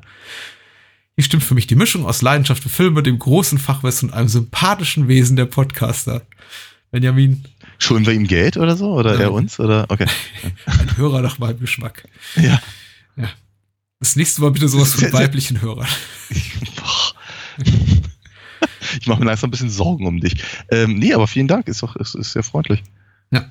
Äh, definitiv. Und äh, deswegen beantworten wir auch extra gerne seine Fragen. Und zwar, äh, die erste lautet, inwiefern kann ich eine negative Kritik den Spaß an einem Film verderben? Kommt es vor, dass ihr einen Film, der euch ursprünglich gefallen hat, nach einem Verriss mit anderen Augen seht? Und ich finde, das ist eine hervorragende Frage. Mhm. Ähm, kann sie mit einem eindeutigen Jein beantworten. ich, ich denke, wenn äh, ein, ein Verriss oder sagen wir mal eine Rezension einen anderen Standpunkt vertritt, eine andere Sichtweise auf einen Film, und das ist für mich nachvollziehbar argumentiert, warum zum Beispiel der Rezensent denkt, dass ein Film eine äh, fragwürdige Agenda verfolgt oder irgendwie in irgendeiner Sinn, äh, in irgendeiner Art und Weise vielleicht inhaltlich betreffend die Machart sonst irgendwas äh, korrupt oder korrumpiert ist und ich das nachvollziehen kann, bin ich willens, gerne meinen eigenen Filmgeschmack, auch wenn ich den Film sehr, sehr mag, nochmal Mhm. gerne in Frage zu stellen. Und das begegnet uns ja hier irgendwie auch live on air, dieses Phänomen öfter, dass äh, Daniel Ja. über einen Film reden und ich einfach im Laufe des Gesprächs merke, wenn Daniel einen widersprüchlichen Standpunkt hat zu meinem, dass ich merke, wie ich mich dem manchmal annähere. Manchmal bin ich da komplett resistent, äh, alles Mhm. leitet ab, wie Teflon. Und dann gibt es eben auch die Momente, die ich denke, an die ich mitreißen lasse von, von, von, von Daniels Euphorie oder eben auch anstecken lasse von seiner, von seiner Mäkelei. Und sage, ja, denke, ja, es stimmt schon. Aber Das- ich glaube, es ist nie gelungen, irgendwie einem, einem Rezensenten und auch Daniel nicht irgendwie meine Meinung umzukehren zu einem Film. Nein, nicht. oder sagen wir mal so, jein. Jein. Also ich meine, ich sehe. Ich, äh, wir befinden uns ja in einem ganz, ganz seltsamen Moment halt, in dem wir auf der einen Seite natürlich schon einfach eine, eine gewisse Bauchentscheidung Mhm. treffen zu einem Film. Eine ähm, durch Vorwissen, Studium, Interessenlage, was auch immer, zwar durchaus begründetes äh, Bauchgefühl. Ähm, aber dennoch haben wir, äh, wir das, was du gerade als Meinung bezeichnet hast. Ja, das, ähm, und zum anderen haben wir aber eben auch natürlich, sagen wir mal, die eine gewisse, gewisse fast schon wissenschaftliche Aufgabe, Argumenten zuzuhören, die abzuwägen, unter Umständen versuchen, da, dagegen, also die, die, da die, die, die, ähm, äh, dagegen zu argumentieren, beziehungsweise einfach so die, ähm, äh, die angreifbaren Punkte rauszuarbeiten und dann im Prinzip daran was, daran was, was zu finden, was dann vielleicht auch zu einem Konsens führt. Ähm, von daher denke ich schon, dass es halt äh, sehr viele Momente gibt, in denen ich zumindest ähm, die Meinung anderer Rezensienten, Kritiker quasi in das einfließen lasse, wie ich im Prinzip argumentiere über einen Film. Mhm. Und damit muss ich natürlich mich auch, auch äh, darauf einlassen, dass eben andere Meinungen unter Umständen einfach die besseren Argumente haben. Was vielleicht an meinem Bauchgefühl nichts ändert, aber trotzdem Mhm. ähm, muss das ja damit rein, ansonsten wären wir schlechte Wissenschaftler. Mhm. Ähm, das ist. Und dennoch möchte ich natürlich schon sagen, dass ich eben an, wenn, wenn also gerade wenn, wenn etwas irgendwie stark empfunden wird, fällt es mir noch viel schwerer, von einem Gegenteil überzeugt zu werden. Einfach deswegen, weil ich denke, ja, aber ich, ich empfinde gegenüber dem Film so und so. Ja. Dann kann, Also ich, das, äh, dann kann ich halt noch, dann kann ich noch, um das kurz zu beenden, dann kann ich noch bestenfalls fragen, warum mache ich das? Mhm.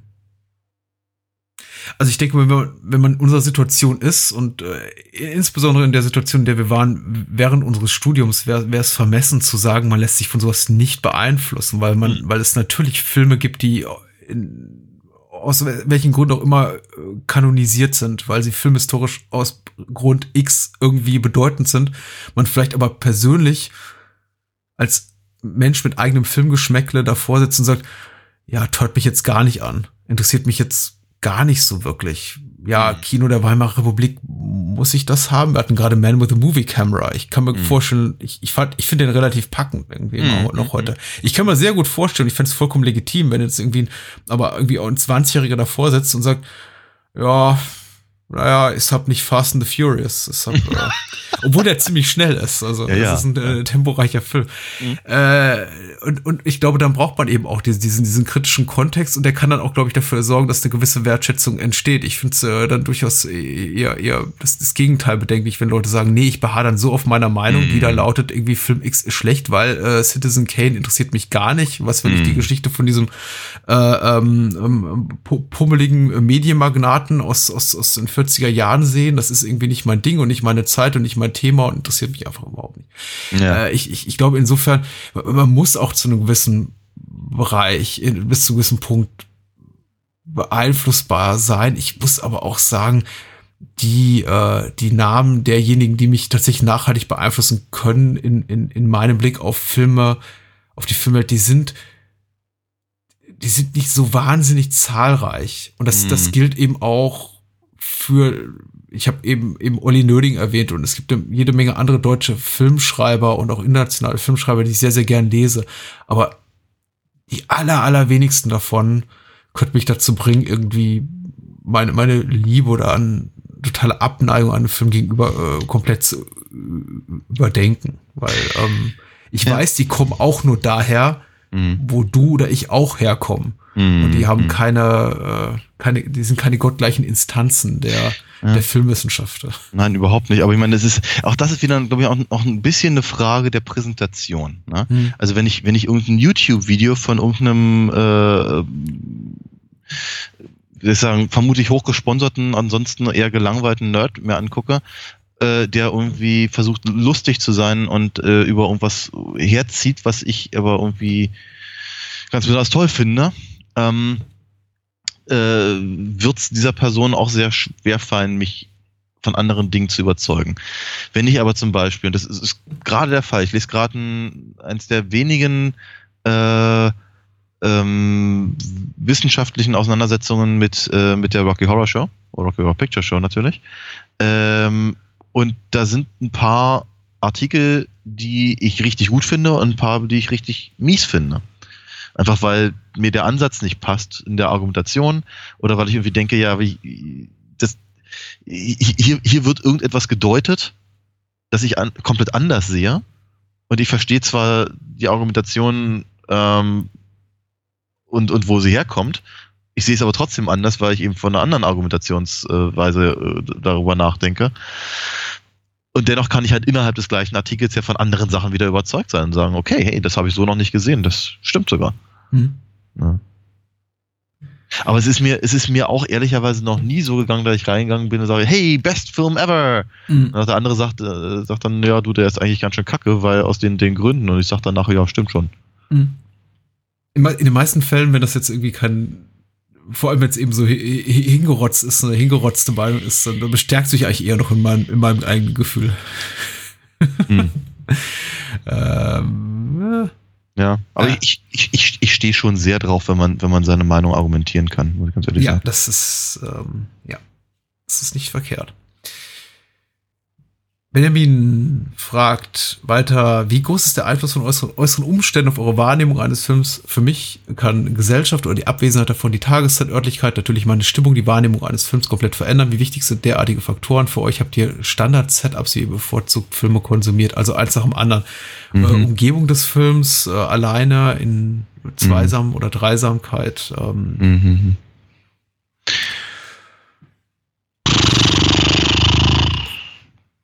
Ja, ja, natürlich hat das einen Einfluss. Äh, ob Ja. äh, ich jetzt irgendwie am, am weil es die Umstände nicht anders hergeben, am äh, Laptop in Vorbereitung auf einen Podcast einen Film gucke und den vielleicht zum achten Mal gucke oder wenn Mhm. ich zum ersten Mal jetzt, äh, wenn ich, wenn ich eine Kinopremiere erlebe. Also Ja, insofern, ja. ja, natürlich Mhm. macht das einen Unterschied. Ja, also ich, ich finde, Ki- Kinopremiere ist, ist dahingehend auch ein guter, guter, gutes Stichwort, weil ich glaube, deswegen, deswegen besteht man ja im Allgemeinen so darauf, eben Filme auch im Kino zu sehen. Und nicht nur, wenn man David ich, Lynch ich, ist. Ich, ich möchte Benjamins Frage nicht kaputt machen. Er ma- Mhm. würde dann aber, glaube ich, auch eher darauf aus, äh, ab, abzielen, was wäre der Unterschied, wie, wie, inwieweit ist die Wahrnehmung anders, wenn wir jetzt Film X im Kino sehen und den identischen Film vielleicht. Ja. auf dem Laptop gucken. Naja, also zum einen, ja, es ist, ist schwer zu sagen. Zum einen ist natürlich einfach mal die Größe des Films. Ja? Mhm. David Lynch, der sich über, darüber aufregt, dass man einen Film auf seinem, auf seinem Handy guckt. Ähm, oder eben auf der, auf der großen Leinwand. Mit einer der Gründe, warum wir Lawrence von Arabien neulich halt gesehen haben im Zoopalast. Ähm, zum anderen ist es aber natürlich auch einfach ganz anders, ein Film im Prinzip als, äh, als gemeinschaftlichen, um nicht zu sagen gesellschaftlichen Vorgang zu sehen, im Kino mit anderen Leuten zusammen.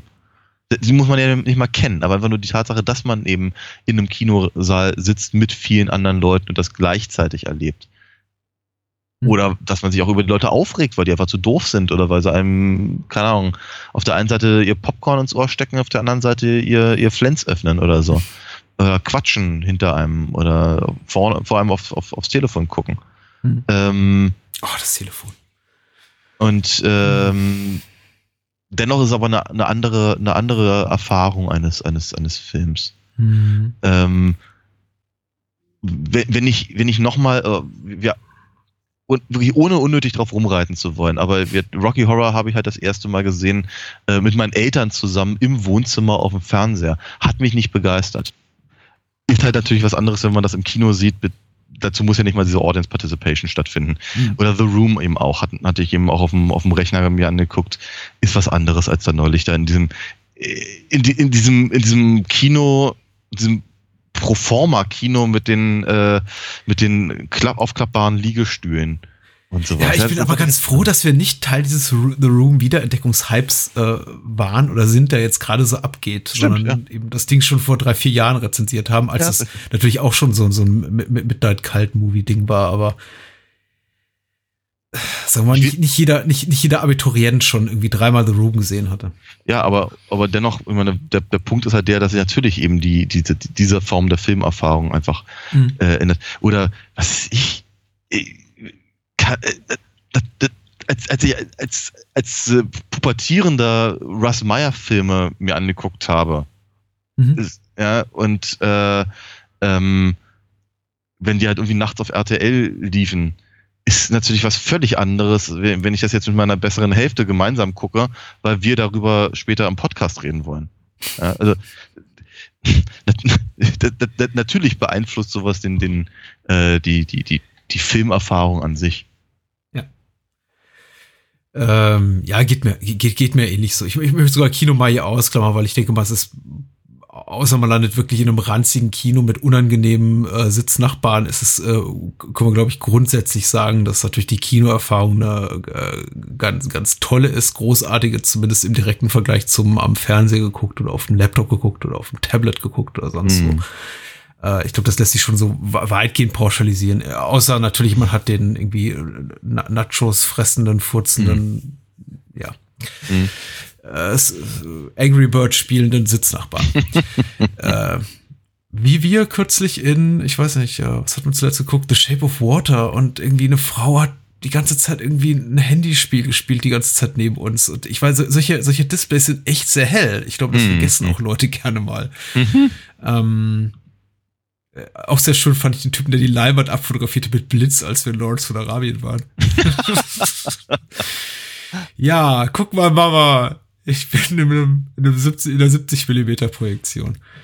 Okay, ähm, naja, wir sind uns ja weitgehend einig. Aber tatsächlich, ja, ich, ich, muss, ich muss ganz ehrlich sagen, wenn wir Filme für einen Podcast gucken, ich muss mich echt bemühen, äh, mich auch ein bisschen frei davon zu machen, von diesem analytischen Blick. Darüber haben wir im Vorfeld, bevor wir auf Aufnahmen gedrückt haben, auch ein bisschen, ein bisschen geredet. Das ist manchmal nicht so ganz einfach. Ich habe äh, tatsächlich aber eher selten das Gefühl, wir haben dem Film oder ich habe dem Film Unrecht getan, weil ich vielleicht zu kritisch war oder irgendwie das Gefühl hatte, ich muss jetzt irgendwie auch meine eigene Erwartungshaltung an Film X äh, erfüllen und irgendwie entsprechend euphorisch äh, darauf, da, darauf reagieren. Es gibt so ein paar Titel, bei denen ich denke, äh, der, der, der, der, der reine Spaß, das, das reine Filmvergnügen hat ein bisschen zum Beispiel gelitten, weil wir ihn für den Podcast geguckt haben, Ja. weil ich zu kritisch war, aber das ist wirklich nur die, die, die, die allerwenigsten.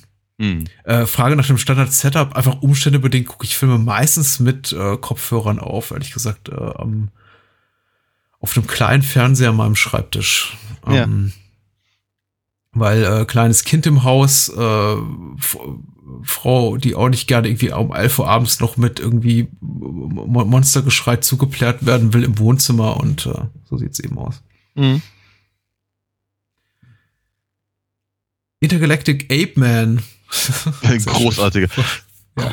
Okay, okay. Ernsthafterweise, ich glaube, wir haben gerade unseren Filmtitel gefunden. Den würde ich sogar sehen wollen. Intergalactic Ape Man, das ist, ist äh, ja. Mhm. Fragt bei. Twitter.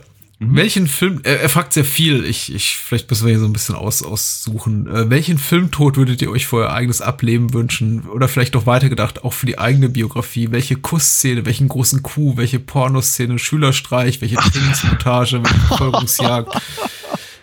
ähm, ich, ich finde aber, dass er die Frage nach dem Filmtod ausgerechnet voranstellt, so ein bisschen merkwürdig. Aha. Ähm, in welchen Filmtod möchte man sterben? Weiß nicht, wie der Typ, dem der Kopf, äh, dem, dem, dem, dem, dem, dem, dem Panel-Moderator da in, in, in Scanners, dem der Kopf explodiert. Ich meine, es ist ein toller Filmtod, aber Hm. er ist wahrscheinlich vergleichsweise schmerzfrei, deswegen ist er vielleicht erstrebenswert und effektiv, aber ähm, Hm. Also irgendwie ins Gedächtnis kam mir äh, äh, Clint Eastwood als Harry Callahan in, in Dirty Harry 5, der ich glaube den Betty mit einer, mit einer, mit einer Harpune erschießt, die irgendwie so groß ist wie er selbst.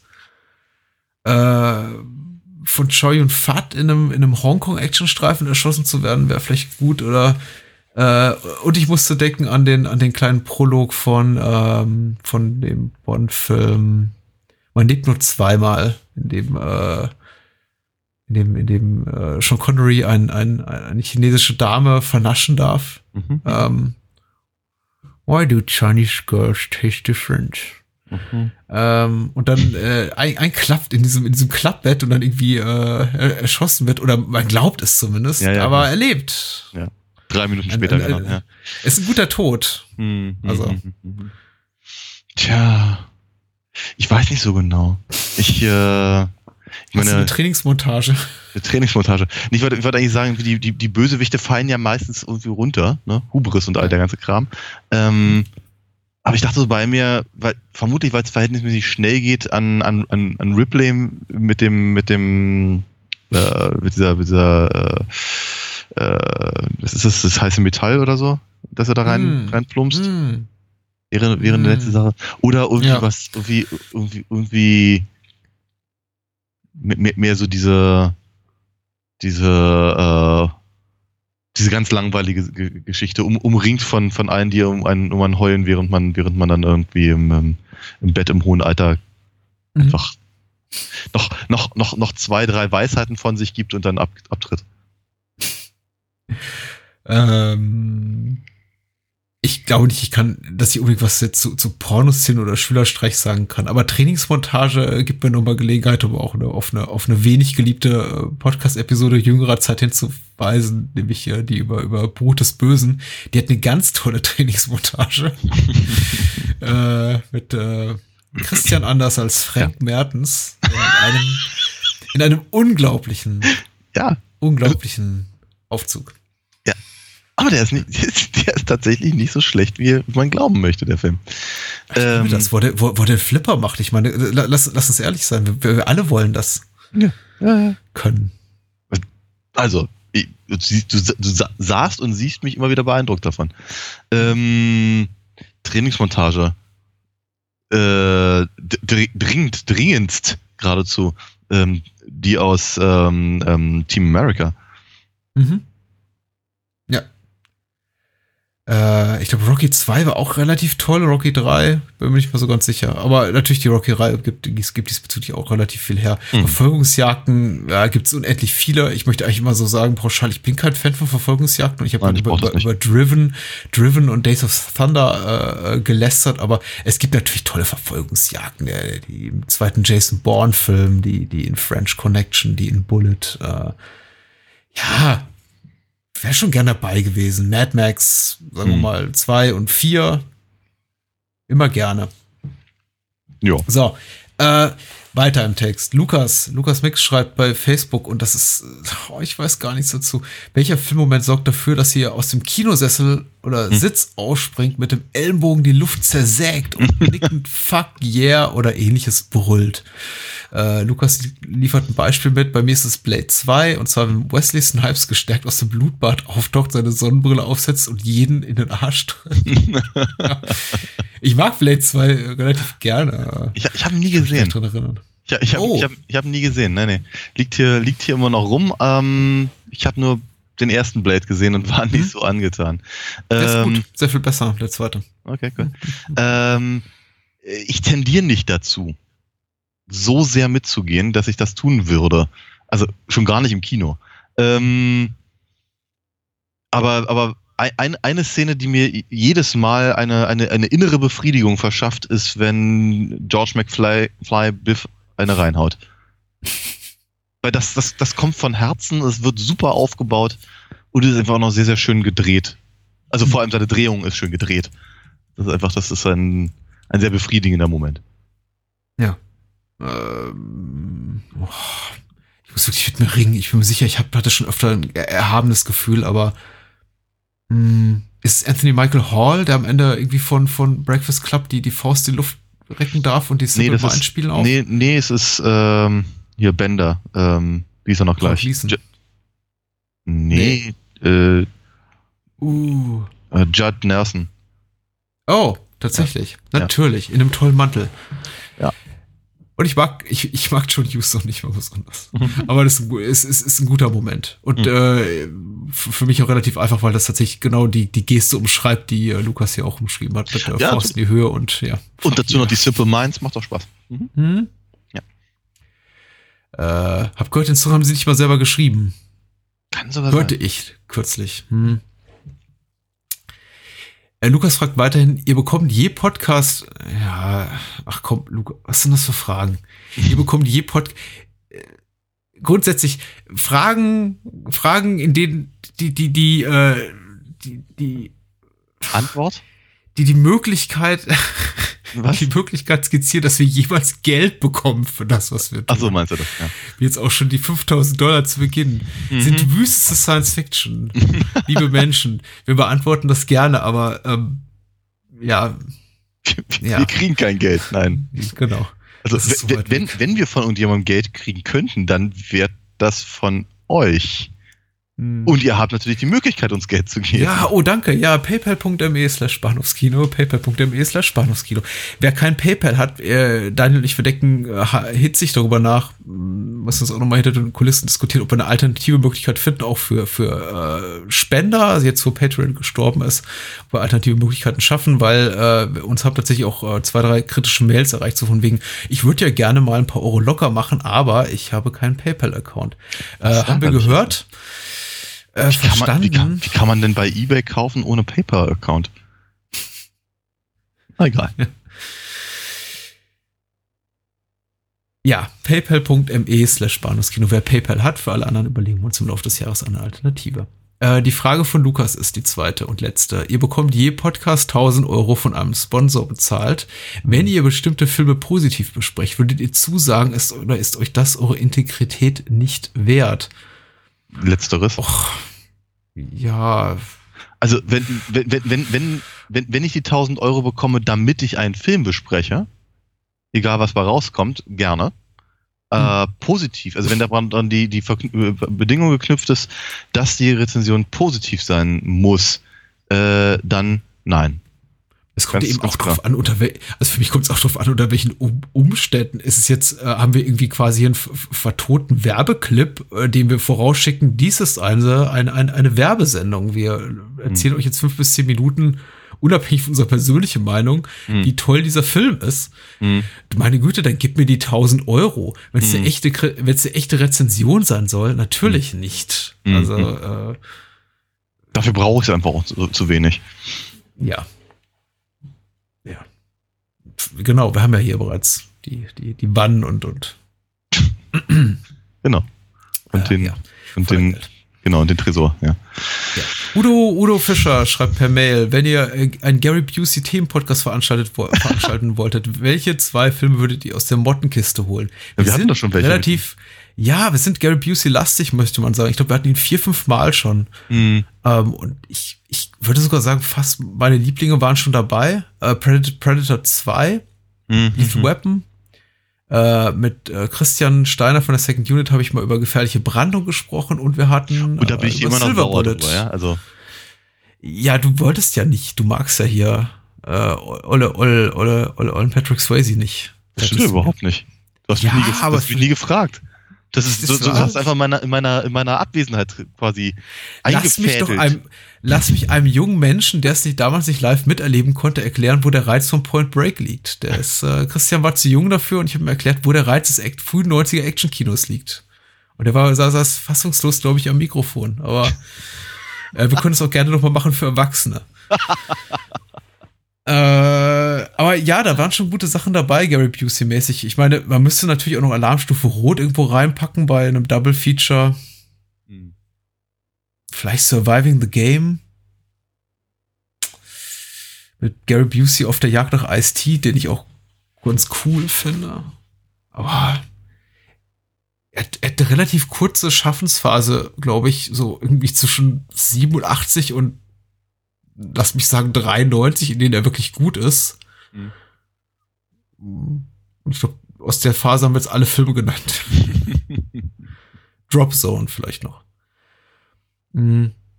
Wenn ihr frei wählen konntet, welcher aktuelle Regisseur mit allen künstlerischen Freiheiten und seiner ganz eigenen Handschrift Alien 5 schreibt, ist Alien 5 nicht Covenant, Alien oder? 7? Als was, als was, als was gehen denn jetzt Prometheus und Covenant durch? Sind das Prequels? Äh, Ja. Ja, gut, dann wäre also tatsächlich Alien 5 der, das Sequel zu Alien Resurrection. Genau. Mhm. Äh, Schreiben und drehen dürfte. Wen würdet ihr wählen und warum? Hm, Ich traue es ja Paul Verhoeven immer noch zu. Also würde ich mal sagen, ja, er soll das bitte machen. Also es, ist eine, es, ist eine, es ist eine schwierige Frage, finde ich. Also zumindest nicht Ridley Scott, so viel kann ich schon mal sagen. Ja. Ähm, Ich glaube, ich glaube, was, was ich halt an den, aber das habe ich damals auch schon ein paar Mal gesagt, was ich an den ursprünglichen Alien-Filmen halt immer so spannend fand, war, dass halt wirklich jeder äh, Regisseur halt irgendwie was Eigenes halt reingebracht hat. Man muss ja nicht mögen, Ja. aber ähm, es ist halt alles sehr, sehr eigenständig. Und alles sehr im eigenen Övre im Prinzip. Hm? Zumindest im, im weiteren Sinne. Ähm, ich muss aber sagen, momentan sehe ich keine Regisseure, die, ähm, die auf, auf die, die so eine ähm, visuelle Eigenständigkeit haben und trotzdem, also, ähm, wie soll ich sagen, nicht, nicht, mh, nicht so sehr in Bezug auf sich selber sind. Also, wir, Mhm. ich meine, okay, Cam Cameron ist vielleicht eine etwas andere Nummer gewesen damals, ähm, aber eben Fincher und, und äh, ähm, ähm, äh, Junot waren eben relativ unbekannt, obwohl sie natürlich schon einige Sachen halt hatten. Ähm, Ja, Finch hatte noch gar nichts außer Musikvideos. naja, aber immerhin. Und, äh, und, und aber Junot hatte ja schon äh, durchaus Delikatessen und die Stadt der verlorenen äh, Kinder. Ähm, und Musikvideos, wenn ich mich nicht irre. Äh, ich weiß nicht, ich meine, äh, Del Toro wäre zum Beispiel so eine Idee, Mhm. aber ich weiß nicht genau, ob er, also ich, ich, ich glaube, er würde sich einfach nicht eignen für das, für das, für das, Mhm. äh, für das Genre, beziehungsweise einfach für die, für diese Filme. Ähm, und er ist einfach auch jetzt schon zu lange halt dabei. Mhm. Auf jeden Fall, äh, keine Ahnung, vor, vor ein paar Jahren hätte ich noch gesagt Zack Snyder, Hm? aber mittlerweile auch nicht mehr. Ähm, Ich bin, ich, ich, ich bin gespannt darauf, was, was äh, Alex Garland aus Annihilation, der ja in, in, in Hm. Deutschland nicht Ja. im Kino, sondern direkt bei Netflix startet, was ja schade ist, äh, macht. Okay. Äh, der zuvor Ex Machina gemacht hat, den ich auch sehr, sehr ansprechend fand, zumindest visuell, äh, inhaltlich nicht ganz so toll, aber der zumindest eine Handschrift hat, die mir sehr gut gefällt. ja, und er eben auch sehr Science-Fiction erfahren ist. Es könnte Mhm. reizvoll sein. Ich glaube auch, also ich war, ich musste auch kurz an Del Toro denken, aber es, ich glaube auch, es, äh, seine eigene Handschrift wäre mir zu aufdringlich und zu präsent. Das Mhm. ist einfach, ähm, und ich brauche nicht noch einen Film, in dem äh, Doug Jones in einem ja. lustigen Kostüm rumläuft. Ja, aber ganz ehrlich, das, da- darauf würde es vermutlich hinauslaufen, ja. ja. Hm. Doug Jones als das Alien. Mhm. Der Xenomorph. Finn Benkert schreibt uns bei Facebook, welches ist euer liebster Soundtrack-Moment, also eine Szene, Montage etc., die gerade durch ihre Musikuntermalung ihre Kraft oder Aussage bekommt. Er nennt als Beispiel Head Over Heels in Donnie Darko. Äh, ich würde sagen, ja, gefühlte 80 bis 800 Antwortmöglichkeiten, so wahrscheinlich für, für jeweils für dich und für mich. Jetzt müssen wir uns irgendwie einfach auf, auf zwei, drei beschränken. Ja. Also ich, ich, ich, ich, bin mir, ich bin mir einfach nicht so richtig sicher, was der, was, äh, was, was tatsächlich die Aussage der Frage ist. Also wir, wir sagen, ich meine, was ich, keine Ahnung, ich, ich, ich mag Danny Elfman Soundtracks regulär gerne, also die früheren lieber als das, was er, was er heutzutage macht. Ähm, aber ich meine, äh, was weiß ich, keine Ahnung, wenn, wenn, wenn in der Schlussszene von Batman die, äh, äh, die Kamera hochfährt und dann steht er da auf dem, auf dem, auf dem Dach und das Thema äh, läuft, äh, ist das so ein Moment? Ja? Oder meint, meint er damit eher sowas wie, ähm, ähm, also wenn, wenn, wenn halt eine ne, ne Szene eine bestimmte Prägnanz bekommt, wie beispielsweise, wenn Michael Madsen dem Polizisten das Ohr abschneidet in Reservoir Dogs, Mhm. hier Stuck in the Middle with You, oder Mhm. sowas. Oder wie ich, wie ich immer, immer wieder sage, die, die, der einzige Grund, warum man sich den Da Vinci Code anguckt, die letzten drei Minuten. Ja? Die, die Musik von Hans Zimmer ist wunderschön und die, und die, Mhm. die Szene ist sehr, sehr schön gefilmt. Das, und, und das, das funktioniert sehr, sehr gut und da, da, da kriege ich jedes Mal ähm, äh, hier Goosebumps. Ähm, der Film ist scheiße, aber die letzten drei Minuten sind klasse, vermute ich wegen des Soundtracks. Ähm, ich weiß nicht so genau, was er damit meint, tatsächlich. Hm. Nach- Es ist, es ist wahrscheinlich der von dir beschriebene Gänsehaut-Moment.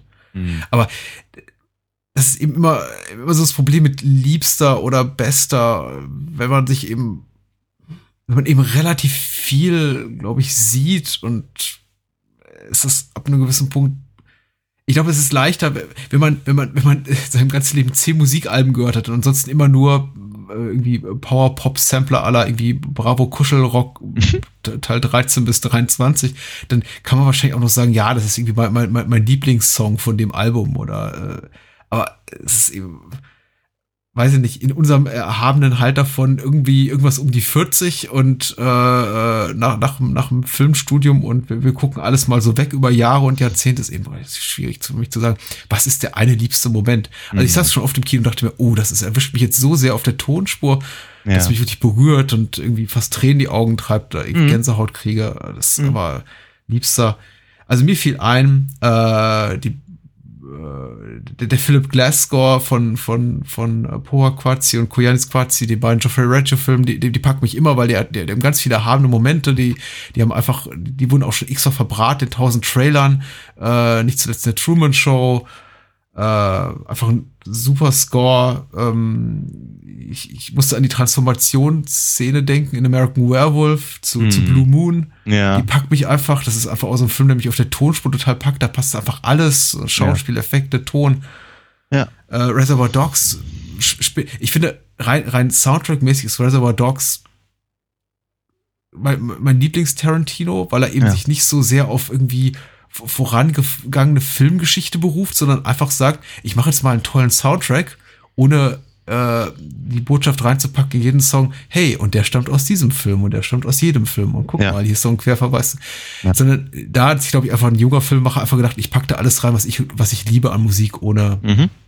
Notwendigerweise einen filmischen Bezug reinzubringen. Ja. ja. Äh, hook, hooked on a Feeling. Einfach, Ja, wenn, wenn sie, ist- na, Mit, na, mittlerweile auch ganzen- deutlich überstrapaziert, aber damals. ja, cool. total. Das, das ist das Problem. Das ist das Mhm. Problem. Ja. Ja, und genau. Und, und schon, schon ist er in Guardians of the Galaxy und er ist nicht mehr cool. Ja, Ähm, ja, ja, ja. das ist übrigens auch was, was mich er stört, War, dass- er war vorher auch schon uncool, weil, weil er ja immer angespielt wurde, wenn Ellie McBeal dieses schlecht animierte Baby tanzen sehen, gesehen hat. Mm, mm. Wenn dich entsinnst, das ist fast 20 Jahre Richtig her. schlimm, es richtig, richtig grausig ist. Ich habe ihn nicht gesehen, Hm. aber ähm, ich habe mir sagen lassen, dass äh, und das ist, das ist, das ist eine ganz neue, ganz neue Ebene der Tragik, wenn, wenn großartige Musiker sterben, Hm. dass dann einfach ihre, ihre Erben die, die, die Rechte wegwerfen oder irgendwie sie, sie höchstbieten verscherbeln. Hm. In, ähm, in äh, Kingsman 2, The Golden Circle, Hm. kommt ein, äh, ist ein Prince-Song drin und ein David Bowie-Song drin. Hm. Und insbesondere Prince Hm. hätte niemals erlaubt, dass, dass Mhm. einer seiner Songs für irgendwie einen Film verwurstet wird. Mhm. Jemand, der immer auf das Recht an seinem eigenen Werk so gepocht hat, Mhm. dass er jeden scheiß YouTuber verklagt hat, Mhm. der es irgendwie nur wagt, irgendwie sein, sein, seinen Song mal. Mhm. Und sobald er, er ist, sein, sein Body, sein, sein, Körper ist kaum erkaltet, äh, ist der in irgendeinem Kaktini, in irgendeiner Kaktini-Action-Klamotte. Mhm. Ah. Ja, ähm, Lieblings, Lieblings-Soundtrack-Moment, äh, Sweet Child O' Mine im Abspann von Pumpkinhead fiel mir noch ein. Weil das war wirklich so ein Moment, wo ich dachte, ah, Ja. okay, äh, ein Low- Low-Budget-Film und den konnte ich Guns N' Roses leisten. Und äh, dann habe ich es mal ergoogelt und festgestellt, ach okay, Guns N' Roses hatten erst ein Jahr später ihren Durchbruch. Und Sweet Child O' Mine, die Rechte an dem Song kosteten wahrscheinlich 1988 nur irgendwie 5 Dollar. Ähm, ja. Ich, ich, ich mag halt auch ganz viel von, von einfach, also, was, was, was, was Badalamenti mit, mit David Lynch zusammen Mhm. gemacht hat, da war sehr, sehr schöne Sachen dabei. Ich mag diese, ich mag diese Pink Room Szene in äh, Fire Walk With Me wahnsinnig gerne, in der man fast nichts hört von dem, was sich unterhalten, untertitelt werden muss, weil die ganze Zeit halt Mhm. dieser, dieser, dieser, dieser Dark Rockabilly Sound drüber gespielt wird, der sehr, sehr cool Mhm. ist. Ähm, der dem Ganzen auch eine ganz, ganz, ganz eigene Ebene gibt. Ähm, und aber so ein, ich glaube, der letzte wirklich große Gänsehautmoment wegen eines Soundtracks, sagen wir mal, neueren Datums. Ich bin mir nicht mehr sicher, ob der überhaupt in einem Film war, aber ich weiß auf jeden Fall, dass der, äh, dass der Trailer zu Cloud Atlas mich mich jedes Mal packt. Mhm. Der Trailer zu Cloud Atlas. Mhm. Den muss ich mir nochmal angucken. Nach Ende mal. dieser Aufnahme. Mach das mal. Äh, äh, Risse Ottolani wollte ich noch hinterher schieben. Zu äh, Adiosio Tom. Äh, Mondo-Film fragwürdiger moralisch-ethischer Qualität, den man nicht gesehen haben muss, weil der hat einen tollen Score und den fand ich, den finde ich so super. Der ist äh, deutlich mit Dauergänsehaut. Auch äh, verbraten in Filmen wie, äh, wie Drive. Äh, Mhm, stimmt, ja, der Soundtrack ist auch sehr gut. Ja. Äh, und unter anderem, also auch, da, da haben sich auch viele Filmemacher in den Jahren danach äh, bedient, reichhaltig aus seinem Övre. Also Ottolani ist auf jeden Fall eine Reise wert. Mhm. Ganz toll. Äh, so, kurz vor Schluss fragt uns ähm, das Kompendium des Unbehagens äh, vom gleichnamigen Podcast, auch sehr empfehlenswert. Ganz liebe Menschen über Twitter.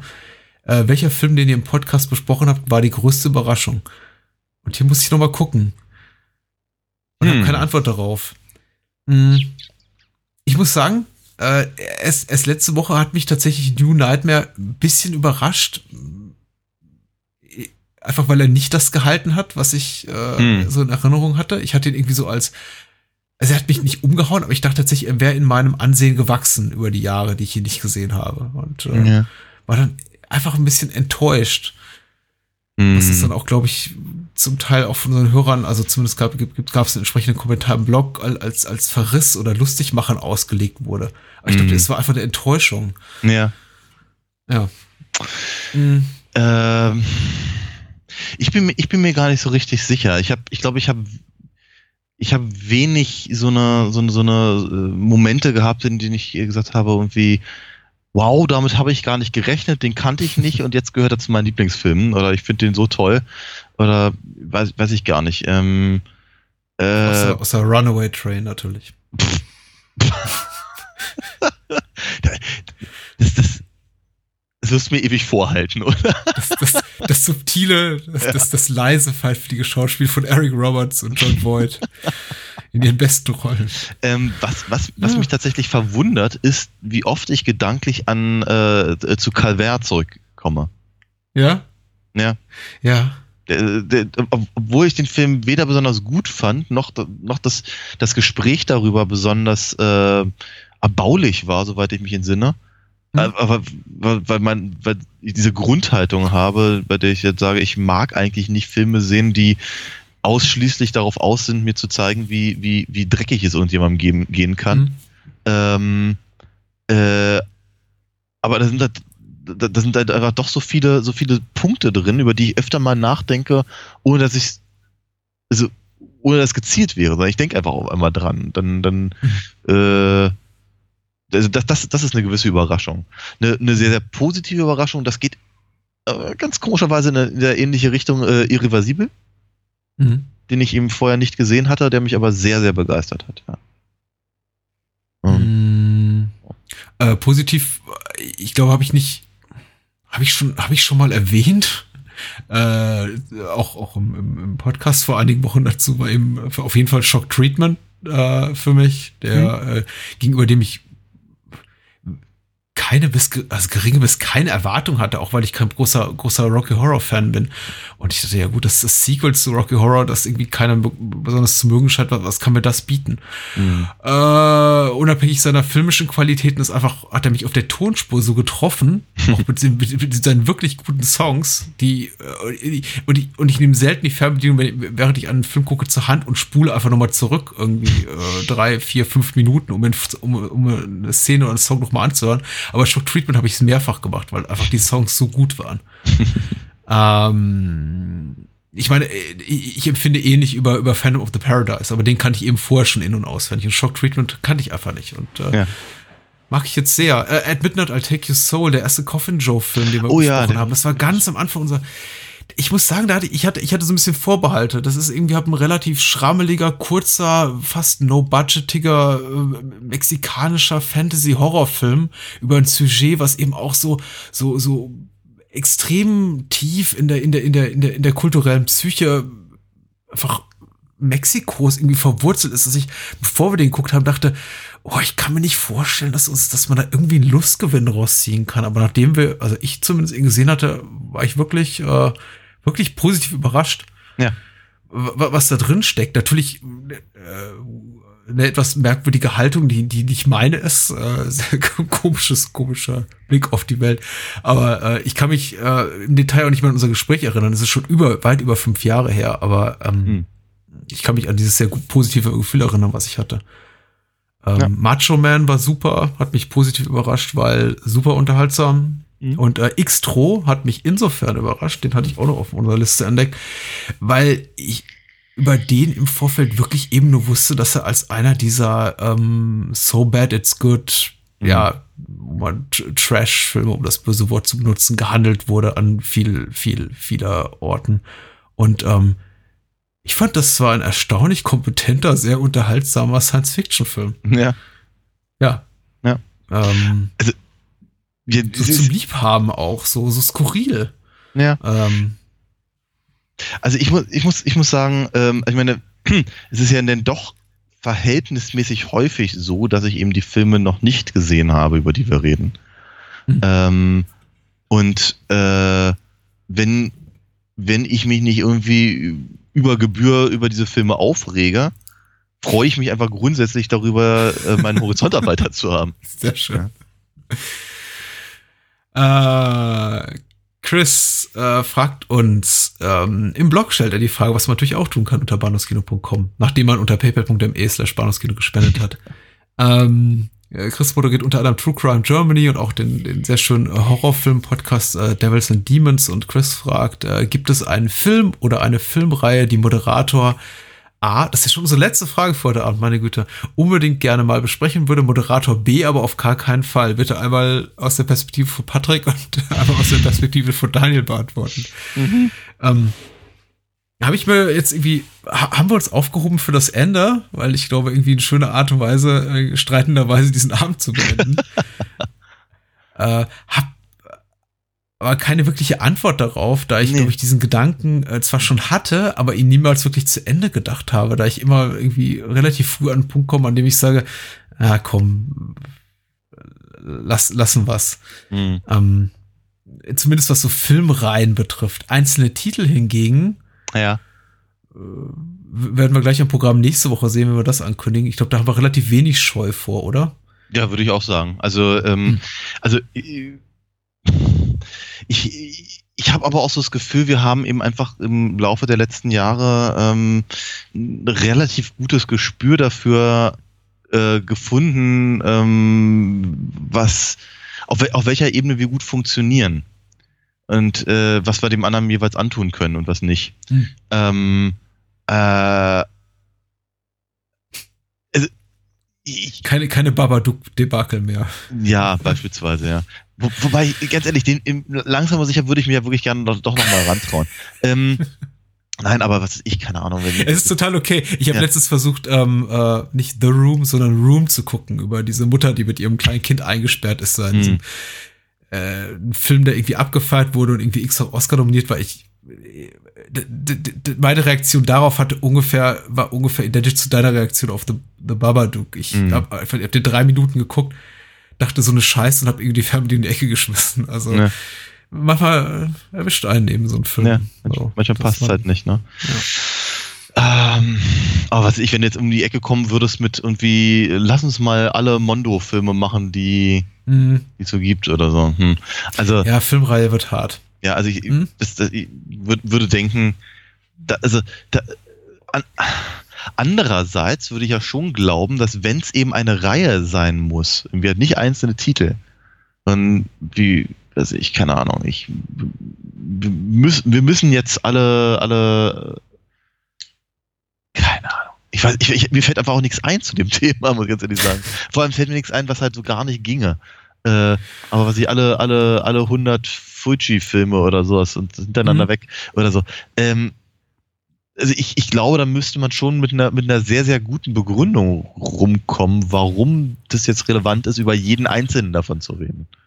Eine gute Begründung wäre 1000 Euro pro Podcast. Beispielsweise, ja. ähm, Für mich nicht, aber es ist eben grundsätzlich, also gerade was diese Filmreihe betrifft oder, oder sich durch das Werk eines Regisseurs zu kämpfen, ist eben immer, also auch so ein bisschen der Hinderungsgrund ist ähm, tatsächlich, dass es eben, dass man eben da auch längere Durststrecken zu, zu bewältigen hat. Und äh, äh, ich, äh, Fulci ist ein gutes Beispiel, so sehr ich den Herrn liebe, ich eben auch weiß, dass es da sehr lange Strecken gibt gegen Ende und aber auch zu Beginn seiner Karriere, die pff, harte Kost sind äh, und ich glaube auch nicht wirklich irgendwie zu vermitteln äh, Mhm. in, in Form von Gesprächen im Rahmen eines Podcasts, äh, weil eben viele sehr niedrig budgetierte Western gemacht hat und, und, und Sexklamotten und ähm, mit so einem leicht politischen Anspruch, der eben nur einzahlt auf das politische Klima in Italien dieser Zeit und ich, ja, weiß ich nicht, ob ich das brauche. Äh, ich habe tatsächlich so ein, ein, ein das merkwürdige Ausnahmefall war für mich, das hatte ich aber glaube ich auch schon mal im Podcast erzählt, The Reflecting Skin, weil es eben auch so ein Film Mhm. ist, der mir sehr, sehr, sehr am Herzen liegt und ich da einfach vielleicht auch idiotischerweise, da, da kannst du mich gerne äh, für auch äh, äh, kritisieren, den irgendwie mit zu äh, Gästen genommen habe, weil ich gesagt habe, ich möchte nicht mit dir besprechen, einfach aus Mhm. Sorge dafür, dass du ihn nicht gut findest. Ja. Und dann können wir nie mehr über irgendeinen anderen Film reden. Ja. Und, und dennoch, dennoch hast du mir aber rübergeholfen, ne? So ist ja nicht. Der liegt ja hier rum. Ich äh, könnte ihn ja, Ja. jederzeit angucken. Ich will aber deine Meinung niemals wissen. oh je. Außer sie ist positiv, oder was? ja, außer sie ist positiv. Hm. Naja, also äh, gru- grundsätzlich, äh, ich glaube jetzt auch, äh, wir hatten, als wir uns jetzt pri privat über die Nightmare-Reihe mal so ein bisschen unterhalten haben, ich glaube nach unserer, unserer dritten oder vierten Episode und ich, die Hörer, die jetzt glauben, wir machen uns, haben uns über Nightmare 6 und 7 einfach nur lustig gemacht, können glauben, der Schmerz war relativ groß, auch Ja. irgendwie die Enttäuschung, glaube ich, unsererseits sagen zu müssen, ja, die sind eben leider nicht so gut.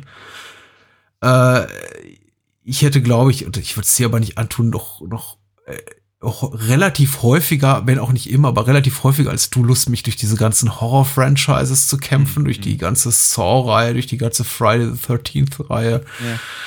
Äh, ich glaube, das ist viel zu holen. Ich mag auch die, das ist sehr, ich glaube, da bin ich auch der einzige Mensch auf der Welt, die Puppet Master-Reihe wahnsinnig gerne. Ich finde die echt so bis inklusive Teil 5 super. Mhm. Aber ich glaube, damit bin ich eben ziemlich alleine. Und das will auch keiner hören. Also ich, ich, ich, ich bin ja, ich bin ja wirklich der Meinung, also rein, rein theoretisch können wir doch, können wir über fast alles reden. Aber in dem Moment, in dem wir, in dem wir eine Reihe besprechen, brauchen wir einen Grund, warum es eine Reihe sein muss und nicht nur die Highlights, äh, und zwar also positiv wie negativ dieser Reihe. Ja. Äh, und gerade gerade Nightmare ist eben so ein aktuelles, sehr gutes Beispiel. Ähm, weil sich eben an- daran eben verschiedene äh, Dinge ablesen lassen, wie eben die Höhen und Tiefen einer, einer, einer, einer Slasher-Reihe des Genres an sich, die Karriere von äh, Robert England und die äh, Vertriebswege von New Line und äh, hier Rise and Fall of Mhm. MTV Freddy und diese ganzen Sachen, die, die Tricktechnik, die und so weiter und so fort. Also da, da, da lässt sich einfach ganz, ganz viel dran, dran ablesen, äh, bei denen es, also bei, dem, bei dem es schon fast notwendig ist, im Prinzip jeden einzelnen Film zumindest im Vorbeiflug erwähnt zu haben. Ja. Ich also erwähnte vorhin Russ Meyer, ich mag die Filme einfach wahnsinnig gerne. Ich glaube, es war so, so der erste, der erste gemeinsame Nenner, als wir angefangen haben, darüber zu reden, ähm, äh, was wir eigentlich in diesem Podcast überhaupt mal machen wollen. Ähm, und ganz abgesehen davon, dass halt manche Sachen einfach auch zu Tode diskutiert wurden, würde ich niemals auf die Idee kommen, wirklich alle seine, was 20 Filme, die er gemacht hat, halt hintereinander wegzumachen. Aber alle Jubeljahre mal irgendeinen, wenn man gerade drauf Bock hat, oder weil das gerade irgendwie passt oder zu, zu was anderem passt oder so, warum nicht? Ne? Und wenn dann irgendwie nach einem bestimmten Zeitraum halt äh, sowas ähnliches wie eine Reihe dabei rausgekommen ist, bin ich ja überhaupt nicht abgeneigt. Aber eben, wie gesagt, das jetzt, das jetzt als, äh, als, als, äh, als Aufgabe für die nächsten Wochen zu machen, ich glaube, da hätte ich einfach keine Lust mehr dafür. Hm. Hm. Ich glaube, wir können die Frage von Chris nicht zu seiner vollen Zufriedenheit beantworten. Ich befürchte aber ähm, ich glaube, es gibt die Filme, aber ich und zwei, drei liegen mir auf der Zunge, aber selbst die würde ich nicht komplett ausschließen. Deswegen möchte ich sie eigentlich nicht nennen, Hm. denn am Ende heißt es, ha, äh, du hast dies und das behauptet vor ein, zwei Jahren und jetzt erzählt ihr doch drüber, weil ich glaube, Hm. nichts ist unmöglich. Und, äh, ich glaube, von einem Jahr hätte ich auch nicht gedacht, dass wir unbedingt über, über Lawrence von Arabien mal reden würden oder ähm, Ja. einige andere Titel, die bei uns dann ab und zu aufschlagen. Insofern passt schon. Wir kommen schon zusammen. Und äh, dieser Podcast wird auch wieder zusammen, zwar für Episode 250 in der nächsten Woche. Fantastischerweise. Ähm, und äh, mit einem ganz besonderen Programm, denn Daniel und äh, meine Wenigkeit durften sich was wünschen und wir haben beide jeweils einen Film mitgebracht. Und Daniel darf äh, kurz den Film vorschlagen, die, äh, vorstellen, den er mitgebracht hat für nächste Woche. Genau, ich habe mir ausgesucht ähm, Repo, The Genetic Opera von äh, Darren Boseman. Ähm, unter anderem mit ähm, Anthony Stewart Head und Sarah Brightman ist mit drin, Paul Savini, Bill Mosley und Paris Mhm. Hilton. Oh, Ja, das ist ja. Jetzt habe ich plötzlich Lust drauf. äh, klingt ja gut. Äh, meine Wahl fiel auf ähm, Über dem Jenseits. Äh, The Beyond, La Lila von äh, Lucio Fulci. Hm, warum? Weil wir lange nicht über Fulci geredet haben. Und warum Über dem Jenseits? Weil Über dem Jenseits ein Schlüsselwerk, wenn nicht das Schlüsselwerk wahrscheinlich ist für Fulci in den frühen 80ern und äh, in dieser Phase seiner Karriere, in der eben der Zombie-Film, ich möchte sagen, die Welt beherrschte. Mm, Man darf gespannt sein auf äh, beide Filme. Ich freue mich Ich drauf. auf jeden Fall, und, äh, ich würde mal sagen, ich hoffe, einige äh, Fragen wurden zur Zufriedenheit aller beantwortet und äh, danke doch mal allen für die rege Teilnahme. Äh, sorry für die an diejenigen, die wir nicht berücksichtigen konnten, oder vielleicht beim nächsten Mal genau, das Machen kommt wir auf jeden Fall. häufiger. Das kommt bestimmt wieder, ja. Ich wünsche dir eine gute Nacht. Bis dann. Ciao, ciao.